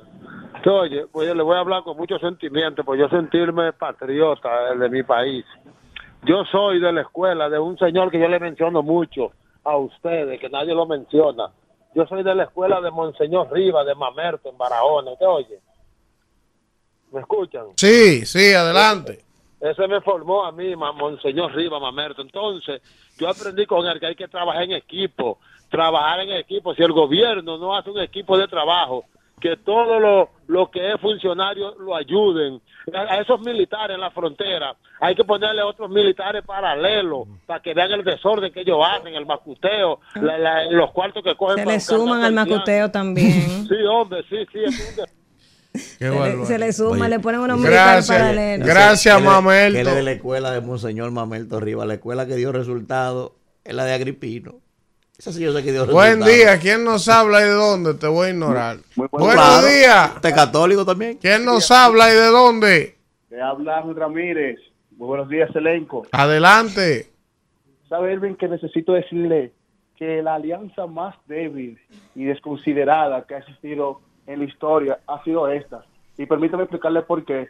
¿Cómo será posible que saliendo el presidente de esa reunión con las entidades de defensa, ya tienen, ya tienen lo que es un plan generado, politizando lo que es esta situación que nos involucra ya nacional, sin tener color de partido nada por el estilo. Señores, esto es algo muy profundo, porque lo que están haciendo es un plan de que cuando ellos, eh, a meter esa presión al presidente, lo que están haciendo es que tratan de que el presidente coja la presión para tomar una, una, mala, una mala decisión y poder el presidente meter la pata, pero no ha sido así. El presidente ha sido un presidente hábil, que ha tomado las mejores decisiones para esta nación. Bueno.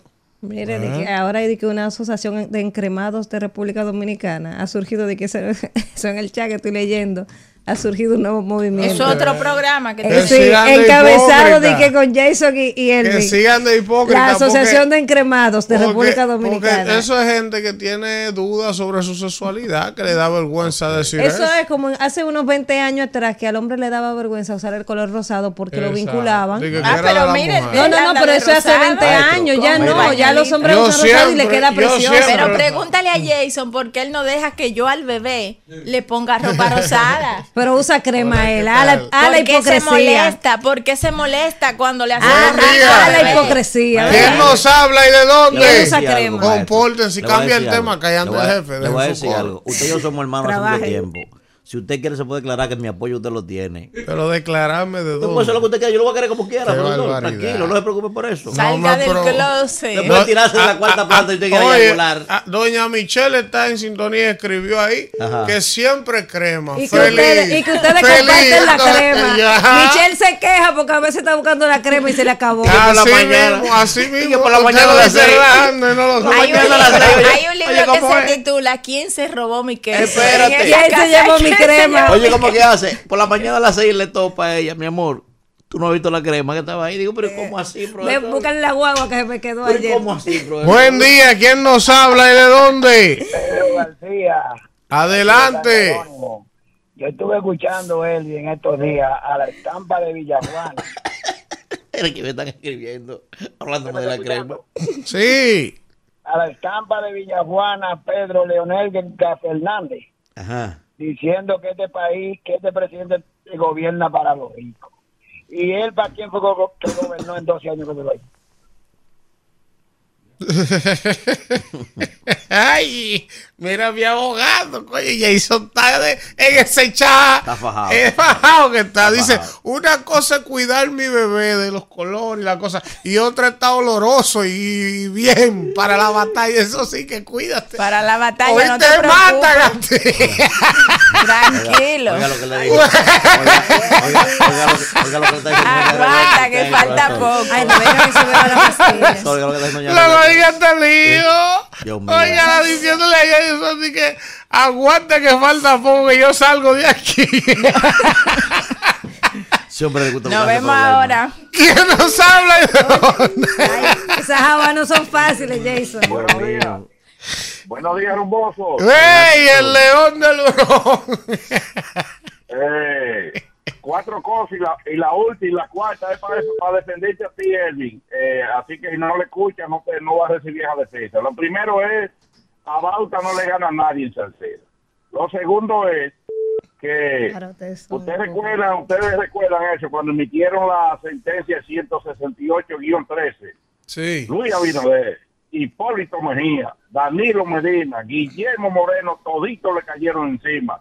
Solamente la defendió, la defiende y la defenderá siempre eh, Leonel Fernández. Mira, porque El león vive hablando vaina, la- eso es verdad. ¿En qué? Que Eso es verdad. preserve ¿Qué es lo que es la verdad? patria, Que todos que- ellos le que cayeron encima la preserve sentencia patria y Lionel no. y todo eso. Es Él fue hasta la, hasta la, hasta la OEA a defender esa sentencia. ¿Tú sabes quién era un enemigo enfermo de esa sentencia? y- ¿Eh? y El principal lado- opositor. ¿Quién? El canciller. El canciller. Mm, Está como la cosa de la vida. ¿eh? la vida. El principal opositor de esa sentencia era él. es correcto. Buen día, ¿quién nos habla y de dónde? Elvin, de nuevo, no me pude, no pude, tenía que llamar de nuevo, Elvin. Dígame. Dígame, a mi diputada, Kimberly Taveras, que no le tenga ni le conteste a gente que no tiene altura. Que el que ve al otro con gracia, potencial de trabajo y profesional siempre quiere criticarlo. En el 24 aba- hablamos, Kimberly diputada 2024-2028. Ay, Dígale, Ya lo duro, ¿eh? dígale, Va. dígale a doña Nos vamos con esa. Dígale a doña Kimberly que hay gente que vive en cuerpo ajeno. Rumbo de la mañana. Rumba 98.5, una emisora RCC Media.